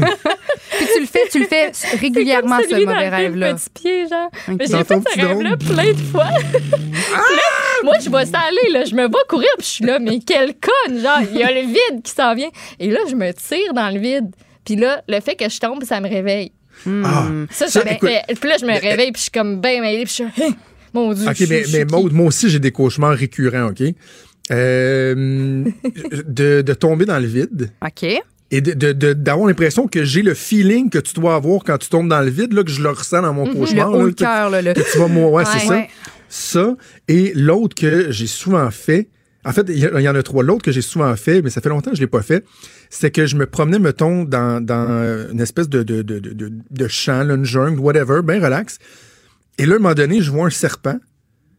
Je vous ai déjà parlé de ma phobie du serpent. Ouais, et, les- Ouais. et le serpent me saute dans la face. Non. Mais dans mon rêve, c'est comme, tu sais, quand t'es en first view, là, filmé, là, Ouais. je vois sa face me gober au complet. Fait que ça, c'est rien pour aider à ma phobie. Ben Et l'autre chose, fouille-moi pourquoi, c'est d'oublier mon passeport en m'en allant en voyage. Ah, Le nombre de fois que je rêve à ça, puis souvent, je c'est pas parce que je m'en vais en voyage, tu sais, la veille, je vais rêver juste que je suis rendu à l'aéroport, puis je fais Oh shit, j'ai pas mon passeport. Je sais pas pourquoi je rêve souvent à ça. Ben, écoutez, Voilà. tantôt, je vais vous parler des six rêves communs. Puis là, ben, avec ce que vous, vous êtes en train de me dire, là, vous faites des rêves qu'on est, on- que, que- que la majorité des gens font. Et ces rêves-là ont une, une signification euh, particulière. Mais par rapport au cauchemar, oui, il y aurait une, une utilité. Puis en fait, c'est que la science n'est même pas capable encore d'expliquer exactement à quoi servent les rêves et les cauchemars. Il y a différentes théories. Euh, Bon, on- il y en a qui, prétendent que le, pendant la nuit, le cerveau va classer, va filtrer les images, les émotions, les souvenirs qu'on accumule pendant une journée ou pendant l'année, par exemple. Il y en a d'autres qui pensent que c'est euh, les rêves sont, sont, dans le fait, c'est la façon dont l'inconscient communique avec notre conscient, mais il n'y a pas encore de, de, de, précises scientifiques. Il va y en avoir de plus en plus parce que la science, euh, la technologie évolue. Et là, voyez-vous, il y a un groupe de chercheurs suisses qui ont ont fait passer des scans de cerveau à 107 personnes pendant leur état de sommeil et pendant leur état de réveil. Puis ils ont remarqué que, en fait, chez ceux qui faisaient des cauchemars, les régions du cerveau qui contrôlent l'émotion s'activaient et s'illuminaient et que le lendemain, pendant la journée, mais cette zone-là du cerveau reliée au contrôle de l'émotion restait plus euh, alerte et plus active, donc mieux armée pour faire face aux situations stressantes de la vie courante. Alors, Ah, dans le oui. fond, c'est ça la conclusion à laquelle arrivent les, les chercheurs. Le fait de faire des mauvais rêves, ça nous préparerait pour la vie en nous aidant à mieux accueillir émotionnellement, puis à traiter, dans le fond, plus habilement les situations difficiles de la vie. Je trouve que c'est quand même... euh, Wow! assez intéressant. Euh, maintenant, par rapport aux rêves, c'est estimé qu'on passe en moyenne 100 minutes par nuit à rêver. Les femmes rêveraient un peu plus que les hommes et feraient aussi un petit peu plus de cauchemars que les hommes. Euh, La, la science n'est pas capable d'expliquer pourquoi, mais la piste qu'on propose, c'est que les femmes sont dotées d'une plus grande imagination émotionnelle. Et les études démontrent que la durée des rêves s'allonge au fil de la nuit. Donc, le premier rêve va durer une dizaine de minutes. Après ça, le second rêve va durer une vingtaine de minutes. Puis là, les, les derniers rêves qu'on fait peuvent durer facilement une, une demi-heure. Puis ce sont euh, Ah, ces oui. rêves-là dont on va se souvenir euh, le plus. Puis là, vous m'avez donné quelques exemples de, de rêves de cauchemars que, que vous faites. Bien, il y a des rêves qui sont très communs, récurrents, puis qu'on est plusieurs à faire, comme je le disais, euh, et qui ont une signification euh, précise. Alors, je vous partage six exemples de rêves qu'on fait. Puis moi, écoutez, là, j'ai capoté en lisant cet article-là parce que je les ai tous fait, ces rêves-là. Tous, Ah tous, oui. tous, et chacun, et, et plus d'une fois. Donc là, euh, Maud, ça me fait penser à, à ton exemple du, du dinosaure, Le le fait dinosaure? que tu as l'impression de Parfait, ça veut courir dire dans le quelque vide. là. Mais donc, le rêve où on tombe dans le vide, ça voudrait, rire- ça voudrait dire pardon, qu'on est, ner- qu'on est nerveux puis qu'on craint de perdre le contrôle sur quelque chose dans notre vie. Et on, c'est commun de faire ce rêve-là quand on se sent dépassé par les événements ou insécure dans notre propre vie. Est-ce que vous avez déjà rêvé que vous tombiez? Ben toi, tu l'as dit, le jour où tu tombes puis tu... En fait, euh, Ouais. c'est ça que tu as dit que tu tombes dans le vide? euh, dont t'as Oui, dit? oui. c'est ça. Donc, euh, toi, Maud aussi, ça, ça, ça, Ah, c'est bien spécial. ça t'est jamais arrivé de, de tomber, d'avoir l'impression que tu tombes du ciel? Puis... Oui, oui, mais c'est ça. Ah oui, c'est ça, dans le- son rêve de drôle. avec le je que tu disais que tu courais dans le je vide. Non, les deux, on rêvait ça. Bon, excusez-moi, je t'ai la mélangé, je t'ai mélangé. Euh, le deuxième rêve, on n'arrive pas préparé à un examen. Ben ça, ça me fait penser à ton exemple Mais du oui. passeport. T'arrives puis t'es pas je préparé. souvent, celui-là aussi. Moi, Ouais, tu sais, ah, encore. pas moi. Ah non, pas toi. Non, je pense que ça m'est. Non. Ben, Souvent, souvent, souvent, souvent, oui? souvent, souvent, souvent. ouais. puis c'était quoi, à part le- l'exemple du passeport, c'était quoi le, le- les, circonstances? Est-ce que c'était vraiment un examen d'école, euh, l'université, le cégep? C'était Beaucoup de l'université. Et Ouais. Que, que, que j'arrivais, puis j'avais oublié que j'avais un examen, puis là, j'arrive, ou un travail que, que, que j'ai pas remis. J'ai continué à rêver ça des années après avoir La arrêté d'aller à l'université. là. C'est ça le pire. Là. Ben, c'est la même chose pour moi. Écoute, j'ai 31 ans et, en- et ça m'arrive régulièrement de rêver que je, je- je coule mes examens puis que je suis pas capable d'avoir mon baccalauréat. Puis je me lève le matin puis je suis tellement soulagée, je me dis ben non, ça fait déjà presque 10 ans que j'ai terminé puis je l'ai mon mot du baccalauréat, mais je comprends pas pourquoi je le fais encore ce rêve-là. Mais là, voyez-vous, il y aurait peut-être une explication. Euh, ça voudrait dire qu'on se suranalyse, qu'on se critique trop, qu'on se met trop de pression sur les épaules et qu'on ressent consciemment ou inconsciemment une, une certaine anxiété face à, la réussite. Maintenant, le troisième rêve, ça, je l'ai fait souvent, souvent, souvent. Euh, on perd nos dents. Dans ton rêve, là, tu, tes dents, ils tombent dans les mains, tu Eh, perds voyons. les dents dans ta Ça, bouche. c'est donc Si je l'ai pas fait dix fois, je bizarre. l'ai pas fait une fois. Là. Ah, ouais. Puis ça voudrait dire qu'on vit une grosse période de transition ou un gros, gros changement. Puis moi, quand j'ai choisi il y a un an de quitter Salut Bonjour, c'était pas une décision facile à prendre. Puis c'était à, à ce moment-là, là, au moins une fois par semaine, je rêvais que j'avais plus une dent dans la gueule. c'est c'est assez Puis spécial. là, tu pouvais plus faire de télé. Ben c'est ça, je me, je me même, ça je- va se passer, plus de dents. puis- Oh là là là. Euh, le rêve où on s'est fait pourchasser. Toi, dans ton rêve, monde, est-ce que le dinosaure, te pourchassait? Ben, il, pourchassait avec son long cou, hein, c'est ça? Euh, fait que les rêves où on court puis qu'il y a un bandit, un méchant qui, qui est à nos trousses, est-ce que ça t'est arrivé, toi, Jonathan? Euh, un bandit à mes trousses. Ou juste de te faire pourchasser par quelque chose ou toi, dans ton rêve, qui court, qui tu t'enfuis de quelque chose. Est-ce que ça t'est arrivé? Euh, oui, mais c'est Oui. pas dans les rêves, là. euh, Les mais c'est comme euh, ton courants. serpent, là. Quand je pense à un serpent, c'est le genre d'affaire que, ouais, ouais, c'est ça. Ok, je ok. pourrais me sauver en courant. Bon. Dans. Ben ça, ça voudrait dire qu'on est nerveux à l'idée de confronter quelqu'un ou une situation, puis qu'on est constamment dans l'évitement. Après ça, le cinquième, se retrouver tout nu en public. C'est un rêve que plusieurs font, ça a de l'air. J'ai Puis- jamais rêvé ça. Non! Non. Hey, moi, oui, moi, là, je capote. Je veux dire, moi, j'ai rêvé que je me retrouvais tout nu euh, ou qu'une photo de moi nu circulait sur les médias sociaux. OK? Ça m'est arrivé. Puis même si pendant ce rêve-là, on, ressent beaucoup de gêne puis on est embarrassé, ça voudrait dire euh, qu'on a un désir d'être vu, d'être reconnu, d'être entendu et même admiré. Que, en tout cas, Bon, en tout cas, Ah. j'ai pas besoin d'être admirée. J'ai, j'ai pas le sentiment de devoir euh, être admirée, mais j'ai quand même rêvé d'être tout nu, pas au bon moment, pas devant les bonnes personnes. Et après ça, le dernier, être figé ou paralysé pendant un rêve. Donc, pendant que vous rêvez, là, il y a quelque chose, il y a une situation, il y a un méchant qui vient à vous, ou ton fameux dinosaure monte, puis là, tu peux littéralement pas bouger, Ouais. pas parler. Est-ce que ça vous est arrivé? Ben, tu te dis, admettons, là, il faudrait que je cours, mais je, je cours pas. Je C'est peux ça. pas. Ah, ça marche ouais. pas. Ouais. Hmm. Mais c'est sinon, euh, je sais pas. J'ai pas tendance à beaucoup me rappeler de, de mes rêves ou de mes cauchemars, sauf ceux qui sont euh, marquants, comme le dinosaure à mon cou. Qui revient, euh, euh, J'étais en train de repenser là, pendant qu'on se parlait, mais euh, voilà pas tant longtemps, j'ai vraiment rêvé qu'il y a quelqu'un qui me coupait les cheveux, là, mais contre mon gré. Là, puis moi, je capotais. là. C'était lettre, mais c'était lettre. C'était des coups de ciseaux là, partout. Aléatoire. Court en dessous des Ah. oreilles. Puis je pleurais, puis je Ouais. comprenais pas, puis je, je pouvais pas arrêter à personne, je pouvais pas bouger. Ça marchait pas. Ça fait du bien quand tu te réveilles après ça, Oh. puis que tu réalises que c'était juste un Hey, rêve. J'étais hein? pas bien, là. J'avais chaud. Je regardais Ouais. mon job, puis j'étais comme.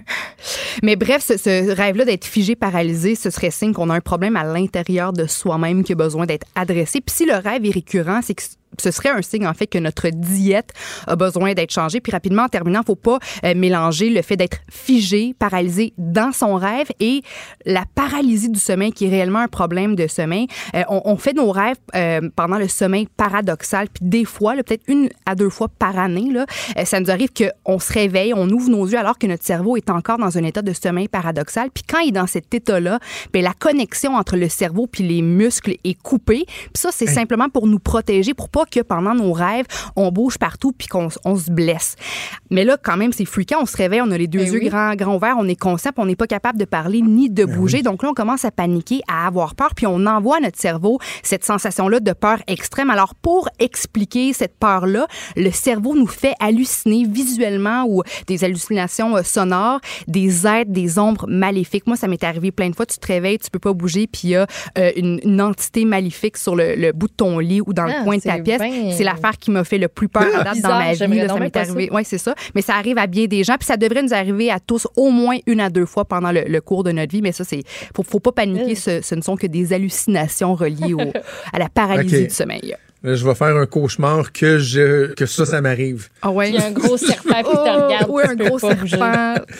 Sur Hey, le bout de ton Joanie, lit. Merci beaucoup. Merci on se reparle le vendredi. C'est déjà tout le temps qu'on avait. Merci à toi, Maude. Ouais. Merci. Je distribue les merci à tout le monde. Moi, à Joanie, à la mise en onde, à Mathieu, euh, à la recherche. Merci à vous de nous écouter d'abord et avant tout. On se donne rendez-vous demain à 10h. Salut.